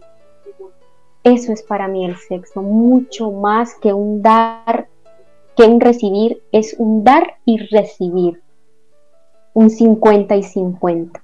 Es estar comprometidos, es el respeto mutuo. Bueno, ese es mi concepto. De pronto tengo un concepto muy sobrevalorado de lo que es la pareja, y, pero es así, así lo pienso. No, mm, yo pienso, yo coincido porque eh, pienso que es la compenetración, la confianza, lo que da el valor al sexo, ¿no? Que el sexo es e, esa esencia de dos partes, de dos seres que realmente se aman. Eh, a preguntar, eh, a ver, eh, dentro de, tu registro, ¿no? que vemos que es poesía muy variada, pero eh, vemos que, tiene siempre un barniz erótico, ¿no? una poesía con canela. ¿Te ha traído problemas en redes sociales escribir este tipo de poesía erótica? ¿Y crees que está relacionado con ser mujer?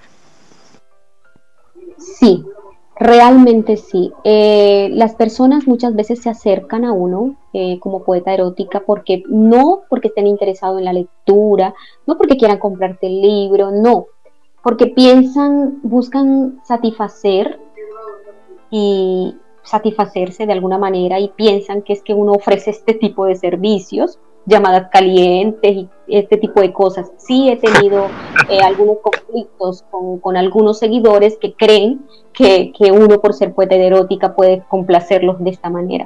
Obviamente no es el, asunto, obviamente uno, uno es una poeta erótica, algo profesional, lo que es la literatura, pero las personas se acercan a uno creyendo otra cosa. Y sí he tenido conflictos con eso. Aparte de eso, aparte de eso, otro conflicto que, digamos con lo que uno como mujer se enfrenta es el hecho que te señalen. Algunas personas simplemente eh, te juzgan por ser una poeta erótica, piensan que uno es de mente liberal, que es promiscuo, en fin, se hace una serie de conjeturas acerca de uno. Y tampoco es así, tampoco es así. Respuesta, Ceci. Así es, así es, este, y has tenido, has tenido eh, problemas que te han llevado a bloquear, hay veces a personas o a cortar mensajes, ¿te has sentido intimidada alguna vez por, las redes sociales, por estos mensajes? Sí, he tenido que, que, bloquear muchas mujeres también, no creas tú que solamente hombres. Parece mentira, pero también he sido acosada por mujeres. Me parece increíble, pero sí. Eh, eso sí, eso también sucede. Eso también sucede. Y me ha tocado bloquear a mucha gente, de verdad que sí. Pero no ha sido una, algo que a mí me intimide. Eh, cuando uno es muy seguro de sí mismo y cuando uno sabe que está haciendo lo correcto, uno no se intimida por la gente, simplemente cortas de pleno, de raíz el problema y sigues tu, tu, vida, sigues adelante, nada te, te detiene. Entonces no es algo que, a uno lo intimide, que se sienta acosado, ya uno sabe que es algo del medio. Cuando tú te conviertes en una figura pública, sabe que vas a enfrentar todo tipo de, acoso, simplemente hay que saber afrontarlo, saber manejarlo. Y en redes pueden escuchar nuestros oyentes, ¿dónde te pueden encontrar? Bueno, eh, me pueden encontrar en YouTube, eh, tengo mi página Eros Poético, en Twitter, en Face y en los distintos grupos, tengo varios grupos de, en Face que aparecen como Red Nemesis de Arte y Poesía Latinoamericana y me consiguen también en estas páginas. Eh, Dalgis, tú tienes un programa radial, ¿nos puedes contar un poquito sobre tu programa? Claro que sí. Mira, eh, cuando fundé mi programa de radio con una amiga en frecuencia modulada, FM, en San Gil Santander, bueno, durante la pandemia eh, no pudimos seguir con el programa porque la pandemia fue algo que afectó a muchas personas y nos quedó faltando patrocinadores. Pero en esos días, antes de cerrar el programa, eh, por casualidad llegué, me contacté porque nosotros en este programa, que era un programa literario, entrevistábamos a muchos poetas extranjeros. Una amiga, eh, poeta de Medellín, Colombia, pero que vive en, México, eh, éramos amigas del medio, del Face, nos habíamos conocido por ese medio. Entonces, como hablábamos mucho, la entrevisté en el programa eh, Voces Literarias. Y pues como ella tenía su radio ahí hablando y hablando, me propuso un programa, un espacio de dos horas en su radio virtual. Fue así cuando surgió la idea de entonces armar mi propio programa, entonces ya eh, de dos horas al aire, en vivo, escuchado por muchos países, en donde toco temas literarios, y obviamente le pongo voz a las letras de los poetas que comparten su poesía conmigo. Este programa se transmite eh, todos los jueves eh, a las 9 de la noche, hora Colombia, hora Perú, hora Ecuador, por Ecos Poéticos Radio. Los enlaces siempre los comparto en mi página para que las personas accedan a la radio.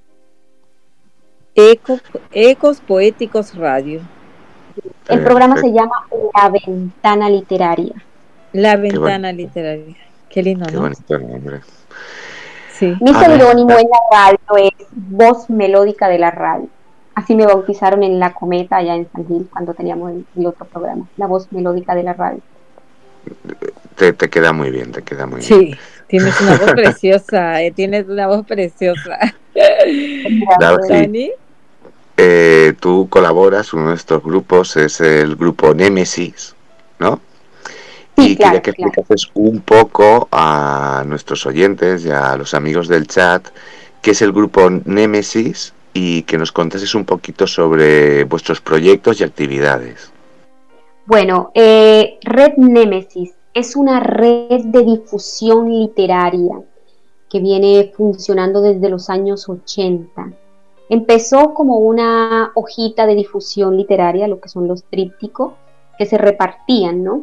Eh, luego empezó la primera antología poética con un encuentro en México, esto estamos hablando ya del 2016. Luego, Enlazando Versos por el Mundo se llamó esa primera antología. La segunda antología ya fue Entre el Fuego y el Verbo, que se presentó en Colombia en el 2017. Y de ahí en adelante eh, siguió la, tercera antología, la cuarta, la quinta, y yo empecé a trabajar con la Red Némesis como coordinadora de la Red Némesis Colombia en el 2019. Eh, una propuesta que me hizo Manuel Patiño López o Manuel Quentore, como su seudónimo lo indica. Eh, empecé a gestionar con él todo lo que era la labor de difusión literaria, invitando a los poetas a, las antologías poéticas, no solamente los libros, sino también la revista de difusión, que esta se hace cada dos meses. Ya vamos por el número 200, en este momento tenemos abierta la convocatoria para la 200, número 206 y 207 de la revista Némesis y abierta la convocatoria de la octava antología de poetas y escritores latinoamericanos. Eh, ya trabajando con la red, eh, pude gestionar lo que fue Mm, ya en colaboración con la, con la Coordinación de México, eh, la séptima antología de poetas y escritores, la sexta y la séptima antología de poetas y escritores. La primera antología el año pasado fue un año fructífero porque presentamos la primera antología de Colombia y la segunda fue presentada en Colombia, ambas, y la séptima en, en Querétaro, México. Entonces pudimos presentar tres antologías,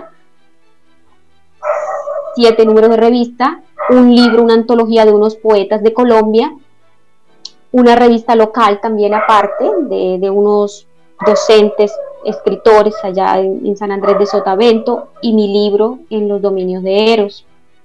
y pues siguen, siguen las actividades literarias este año, no, no tenemos descanso. Yo creo que esto, nosotros cuando nos manejamos en el medio de la difusión, del arte, de la literatura, realmente uno no descansa porque esto, esto es, para mí esto es muy bonito, una labor realmente maravillosa los menesteres de la literatura a mí me fascinan, es una cosa que se hace con amor. Qué, placer, ¿no? Que, siga habiendo gente que se dedique a esto, ¿no? Con, esa pasión con la que lo transmites, ¿no? Y, entregando todo, todo su tiempo vital a ello. Efectivamente. Te felicitamos. Y bueno, Ceci. Bueno, ya entonces, la verdad que, felices, felices de que hayan personas como tú que trabajen por el arte y por la cultura, de que estén apoyando. Nosotros conocemos de cerca esto con Tony, a veces nos falta el, tiempo, pero es un placer realizar este trabajo. Eh, y ahora quiero, este, estamos ya por acabar esta etapa del programa y te damos un par de minutos para ver si es que algo se nos ha olvidado, alguno de tus proyectos, si quieres decirnos algo más, Dalgis. Claro, sí, este, tenemos un proyecto, eh, pensamos, eh, estamos ya organizando un encuentro internacional de poetas aquí en Perú para las fechas entre el 14 y el 18 de septiembre.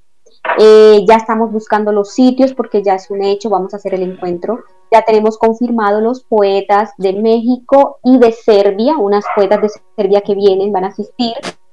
Ahora tenemos es que buscar el sitio, estamos ya tocando puertas aquí en Perú para buscar un sitio adecuado y buscar otro tipo de, entretenimiento cultural como para que sea un intercambio cultural, porque estamos trabajando con estos con estas poetas de Serbia eso, un intercambio. Ellas vienen, muestran, eh, hay que hacer la traducción de sus poemas, eh, se va a presentar un libro de ellas y asimismo pues la idea es buscar hacer lo mismo, llevar nuestra cultura hacia otros países como un intercambio cultural. Ese mismo proyecto lo estoy trabajando de una manera también adaptándolo diferente con la Embajada de Colombia, porque estoy buscando esos espacios culturales. Eso es lo que estoy haciendo y porque quiero abarcar eh, eh, lo que es todo lo que es lo cultural. Yo creo que el mundo necesita más de eso, más cultura, más arte. Eh, nos armamos, ahora estamos bajo la consigna, nos armamos, nos desarmamos, nos armamos de libro, nos desarmamos de arma. Esa es nuestra consigna, eso es lo que necesita el mundo. Y coincide totalmente con la nuestra. Oye, ¿nos vas a invitar? ¿Nos vas a invitar a ir para allá? Pues Mira que si no vamos, nos ponemos con, Ana estamos ahí en remojo de ver de qué manera podemos seguir trabajando lo que es la, la discusión literaria hay que seguir hablando. Remojo. Así es. Muy bien. Estamos en remojo. hay que poner el texto un poquito más a remojar. No, no. Sí. sí. lo vamos a hacer, lo vamos a hacer, corazón. De todas maneras. Estamos esperando germinar, así es. Así es, así es. A ver, yo ahora te tengo que hacer una pregunta muy importante. Eh, tu entrevista ya ha acabado y ahora eh, vamos a entrar a escuchar los audios eh, por la paz que nos han mandado nuestros amigos, la segunda parte de Trópico de Canela. Y es si quieres que te despidamos yo o si tú quieres quedar a escucharlos con nosotros. Claro, por favor, escucharlos. De hecho, invitamos también al perrito que está por ahí dando guerra. No es ni siquiera de abajo. No es tuyo tú dile que pase, que seguro que escuchando los audios se relaja. no, yo, yo yo creo que es el fondo musical, el fondo musical.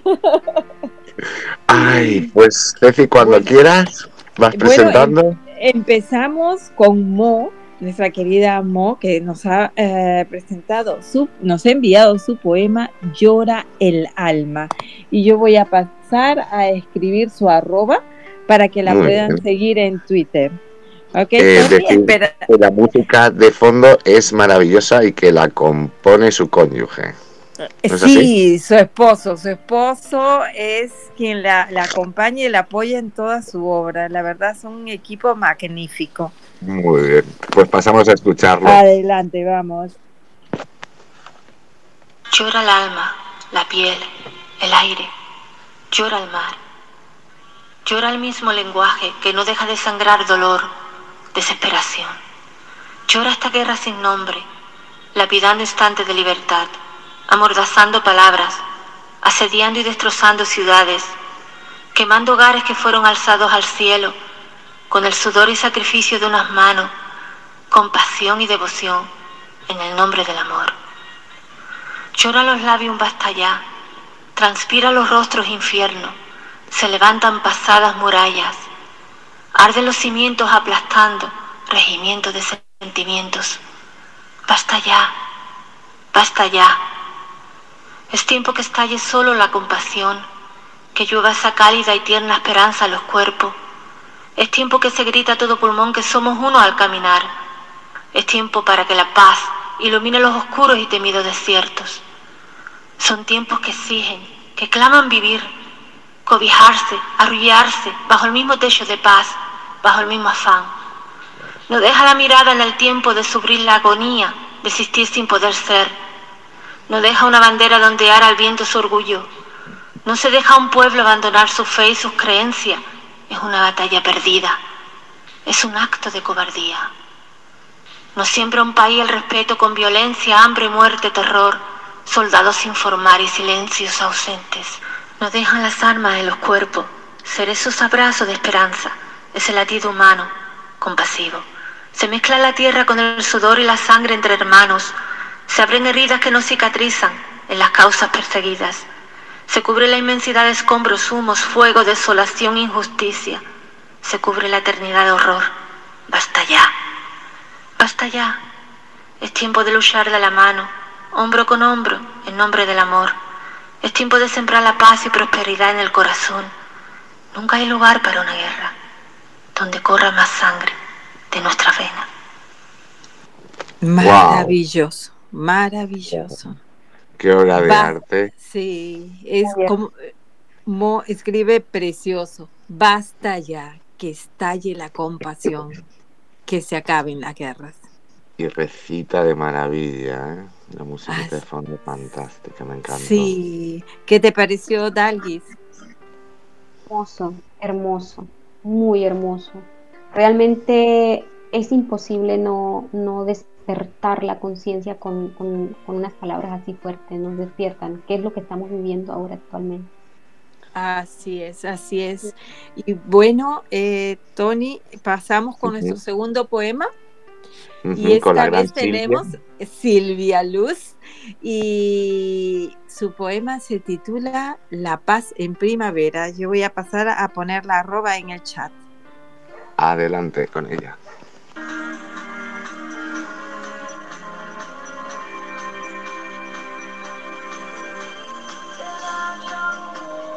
Rayo de luz, la paz en lontananza la noche muere manteniendo la esperanza de un mundo sin heridas, sin pájaros de fuego, un planeta en sosiego. Sueño y quimera, que tus manos se abran a eternas primaveras y el tiempo se detenga en una armonía duradera.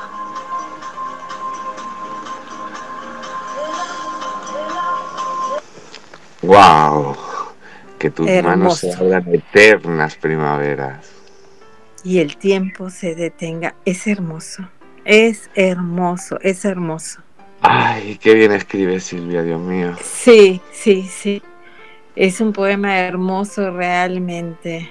Y pasa no solamente, eh, eh, es un llamado a la paz, sino que lo hace con los acordes de la primavera que estamos viendo llegar. Mira, es hermoso. Es hermoso. Bueno, Tony, seguimos y esta vez con tu paisanita, con Carmen Victoria. Sí, que nos decía que si le poníamos eh, el himno de la alegría de Beethoven, pero es que le ha quedado tan bien que creo que mejora palo seco. ¿Vale? Allá, allá, perfecto. y el, el poema se titula Basta ya. Voy a poner la arroba, ya te espero. Vamos con él. Derribemos las murallas del miedo y démosle alas a la paz, que solloza sepultada bajo los escombros de la tiranía. Basta ya la barbarie, a la sangre derramada por la codicia sobre las cicatrices de la tierra. No deseo ver más rojo sobre los campos de batalla que el rubí de las amapolas, ni escuchar más rugir en el espacio que el de la furia de una tempestad. Alto al fuego, basta ya de guerras, que lluevan misiles de amor que apaguen la desazón del fuego de las trincheras. Que ondee la libertad como himno universal, sin credos y sin banderas. Solo un canto a la alegría, un acto de hermandad. ¿Acaso hay algo más valioso que la vida? Ay, es maravilloso. Yo me quedo con, con esa pregunta final, ¿no? ¿Acaso hay algo más valioso que la vida? Muy buena pregunta. Demos paso, demos alas a la paz. Me encantó esa parte. Demos alas a la paz. Gracias, Carmen. Un poema maravilloso, maravilloso. Y ahora pasamos con Magdalena la ganadora de Sirenas de Papel. Le están gustando a Dalgis, le están gustando a Dalgis porque es que no le da Oye, bola. Dalgis, Dalgis, ay, verdad, perdóname, perdóname. Hermoso. Eso, eh, el- la parte final me recordó un poema que escribí hace poco precisamente que decía, y tus, al final dice, y tus alas blancas podrán al fin volar cuando logremos todos unidos en la paz. Wow, La verdad. qué. Lindo, lindo, lindo. Bueno, Ceci, al siguiente. Tenemos a Magdalena, la ganadora de Sirenas de Papel. Sí, es. Sí, nuestra ganadora de Ah, Sirenas es que de ella es Papel. grandiosa, es grandiosa. grandiosa poetisa y grandiosa recitando y para Ay, muestra un botón. Y viene con su poema Vida. Vamos bueno, a ver. Tony, voy a poner la arroba. Muy bien. Para comenzar la vida, temo la noche, la que veroz destruye la vida. Me toma de la mano y se divulga con fuerza el destino equivocado. Abro mis brazos, se derraman las lágrimas que se hacen versos. Mis versos se visten de gritos, de una búsqueda infinita de la calma y la armonía. Temo la noche, la que es ajena a cualquier propósito, tan solo la del tirano. La tierra se empapa de hilos rojos y hay en el aire, en el viento, en el sueño, un deseo para comenzar la vida. Wow. Madre mía, Magdalena, qué maravilla. Y qué voz, declama pero precioso. Es una. Es intenso. Sí, es hermoso. Dalgis, ¿qué te pareció? ¿Dalgis? Se la comió el perro. Era un dinosaurio. De, de casualidad, no, de casualidad estaba esperando que se callara el perro.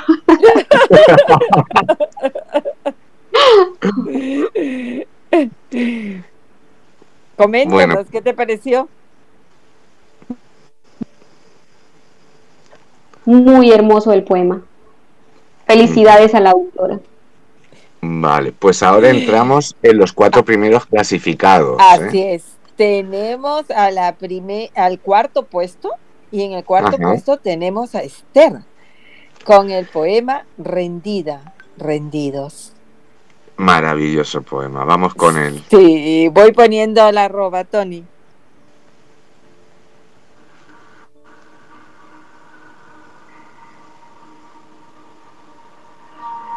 rendida. Se rinde la noche extendiendo oscuridades, la cadencia de unos días que no despiertan.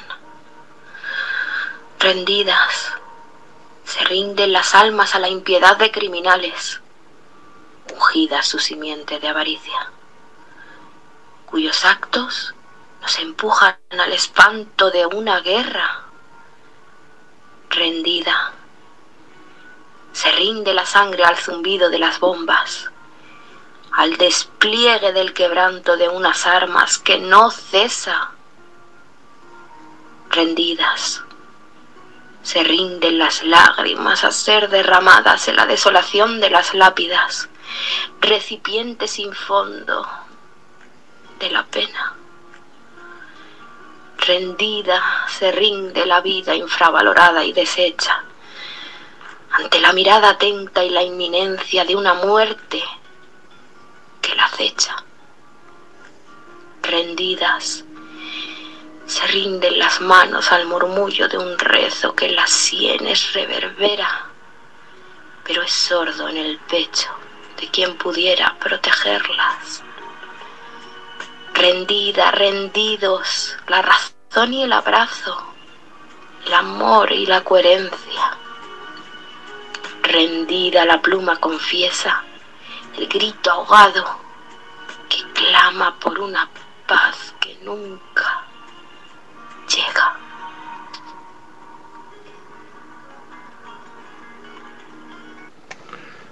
Wow. Uf. Precioso.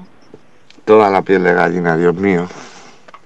Es hermoso, es hermoso, realmente. Ya tengo acá, estoy leyendo en el chat que a algunos se les corta un poco la comunicación en el chat cuando la están escuchando, pero yo creo que lo van a poder volver a escuchar en ebooks y en. Spotify sin ningún problema. Sí, y debe de ser problemas porque yo creo que aquí se está oyendo muy bien, debe de ser problemas Sí. de la conexión con la calima. Así es, así es, así es, así es. Pasamos, Tony, al... Al tercero.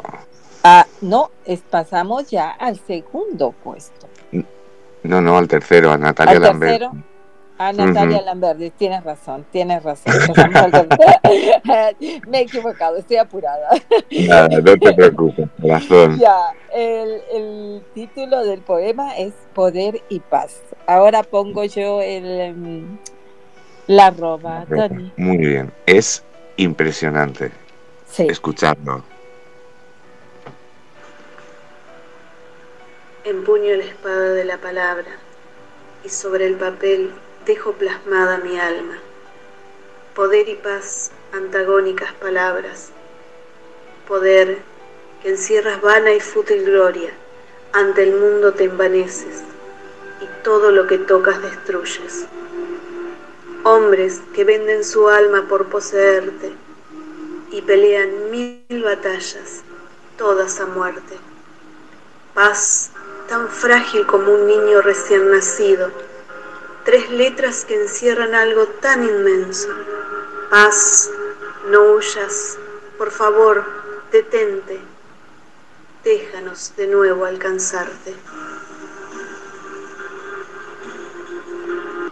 Uf. Paz, detente, déjanos de nuevo alcanzarte. Cuánta profundidad en tanta, eh, es tanta poesía tan bella, tan real, tan cruel a la vez. Y esa división entre poder y paz, ¿qué te parece, Dalgis, Sí. estos dos últimos, cuarto y tercero? Eh, mira, el común denominador ahorita entre todos los escritores es ese clamor por la paz. Realmente demostramos con eso que somos sensibles, que somos muy sensibles y de alguna manera eh, tenemos la responsabilidad de la palabra y a través de la poesía, de la poesía gritamos al mundo por la paz, clamamos por la paz. Realmente están muy bellos los, los audios que han compartido los compañeros. Mis felicidades a todos. Darle una Y- gran enhorabuena también a Natalia porque es impresionante. Y vamos Sí. a entrar ya con los dos primeros. Ahora vamos a entrar con, la, con el segundo puesto y tenemos a nuestra querida Chus y su poema se titula Tumben los tanques. ¿Cómo te has lucido, Chus? Vamos con Sí, él. ha mientras- tremendo. Vamos con él. Todo dolor llama a las puertas de aquellos que dejan un país en quiebra. ¿Dónde quedan las ciudades y pueblos vivaces y son blanco frágil de la carga del odio? Objetivo cumplido. Se siembra el terror mientras quien mueve ficha juega en su sillón. ¡Qué gran poder! Poder de la guerra cruel y sangrienta, como no. La muerte asoma y la desolación fluye en el asfalto, mientras la impotencia se adueña del aire. Qué triste.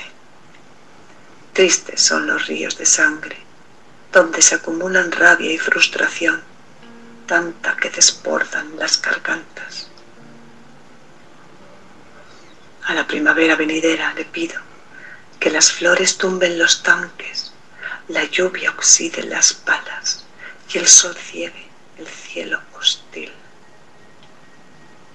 La esperanza está puesta en el diálogo como vehículo para conseguir que las familias vistan su hogar, los niños ocupen sus pupitres y la vida corra en libertad. Que las flores tumben los tanques, ojalá. Ojalá, ojalá, no podemos perder la esperanza. Dalgis, ¿qué te pareció este poema? Que así sea, que se cumpla lo que, lo que dijo al final. Que se cumpla. Y bueno, vamos a ir con el ganador. Con el ganador, y es nuestra querida Bea, la ganadora. Eh, Hoy no encuentro la paz. El Hoy poema se titula Hoy no encuentro la paz. Y yo pongo la arroba, Tony. Muy bien. Yo voy a ponerlo ya. Y, bueno, eh, no hacen falta más comentarios, escucharlo. Hoy no encuentro la paz, esa que tuve y no tendré jamás, esa de dormir tranquilo, de respirar, de soñar bonito, de poder cantar. Ahora solo escucho gritos y bombas, silencios robados. Ahora ya no puedo respirar, ni soñar ni sonreír, ni cantar, pues mi alma está rota y no hay vuelta atrás.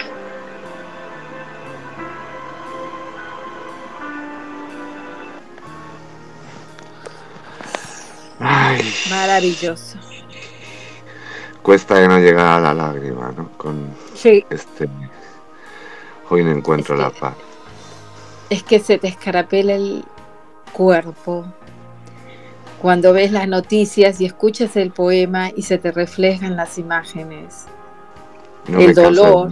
Gracias a todos nuestros amigos y oyentes por desinteresadamente desprender todo este arte ¿no? Y hacernos sentir todas estas cosas. Es algo que no tiene precio.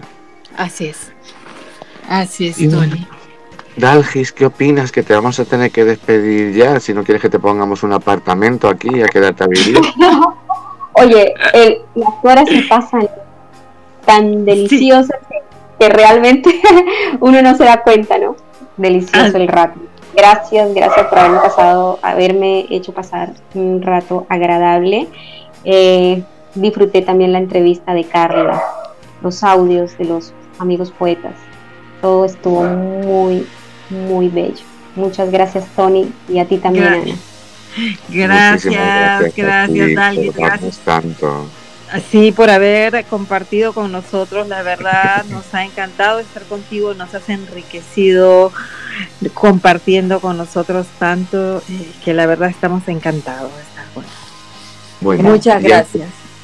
Bueno, Antes hasta la próxima. cerrar, muchísimas gracias, Dalgis. Antes de cerrar y de que no se nos desespere Fernando, simplemente queremos, quiero hacer una reflexión y otro poquito Sí. de reflexión, Ceci, ¿no?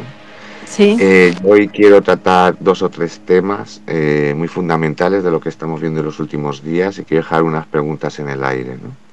¿Qué diferencia hay entre los inmigrantes de Ucrania, con los cuales creo que se está actuando maravillosamente que es el camino, y los que vienen entre sí de Siria o Darfur y siguen durmiendo este invierno, han dormido todo este invierno a las fronteras de Europa.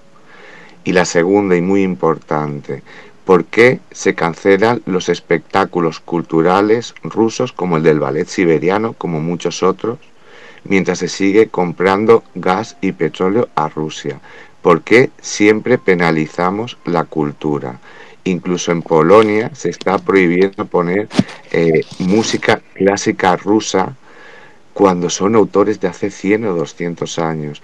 ¿Por qué con el COVID pagó el teatro, pagó el cine, pagaron los conciertos y por qué ahora con la guerra pretendemos que pague el ballet, que pague los conciertos, que pague el cine? Defendamos a la cultura. La cultura es universal y muchas veces la gente que hace cultura es la más crítica con sus propios gobiernos. Simplemente quería dejar esta reflexión y estas preguntas. Gracias, Tony. Y bueno, yo antes de, despedirme quería hacer un pequeño llamado a la reflexión. Tenemos suficientes guerras, tenemos suficiente dolor y no solamente es la guerra de Rusia y Ucrania, tenemos otras guerras. No hagamos más guerras entre nosotros mismos. No, no es el pueblo, el pueblo, las personas que vienen de distintos países que están en conflicto, no son culpables y no quieren guerra, quieren la paz. Así es que nosotros como pobladores de los países no discriminemos y no digamos este es ruso, este es africano, este es sirio y lo trato así o así porque es el enemigo. No somos enemigos, todos queremos la paz. Y si no hagamos esas pequeñas guerras, mantengámonos unidos en la lucha por la paz. Muchas gracias por habernos acompañado. Tony. Muchísimas gracias. Nos vemos en el próximo Trópico de Letras. Abriremos de nuevo Trópico de Canela. Volvemos a la normalidad, pero sin olvidar qué es lo que sucede porque si tenemos un micro en la mano es para hablar de la actualidad y para intentar concienciar, ¿no? Es nuestra última, nuestra única herramienta y la que mejor sabemos utilizar es la poesía. Así es, Tony. Un abrazo, un beso para todos y muchas gracias por acompañarnos todos estos eh, dos miércoles del mes, por estar con nosotros, por colaborar con sus poemas, por ser parte de Trópico de Letras. Muchísimas gracias a todos. Buenas noches a todos. Buenas noches, Fernando. Buenas noches, Ceci, Tony y a las invitadas. Gracias por un programa tan bonito Gracias por esa reflexión, por esa, esas palabras tuyas también, Ceci, y sobre todo recordar una cosa. La vida ya de por sí trae problemas. Si encima les ponemos más, ya no es vida, es una solución matemática. Restar, no sumar. Buenas noches, buenos días, buenas tardes, desde el grupo Radio Cómplices, en el programa Trópico de Letras, con Tony y Ceci. Un programa en el que solamente se exige una cosa. Buen oído, respeto, libertad. Ser felices, ser cómplices, soñar de colores. Carpe diem.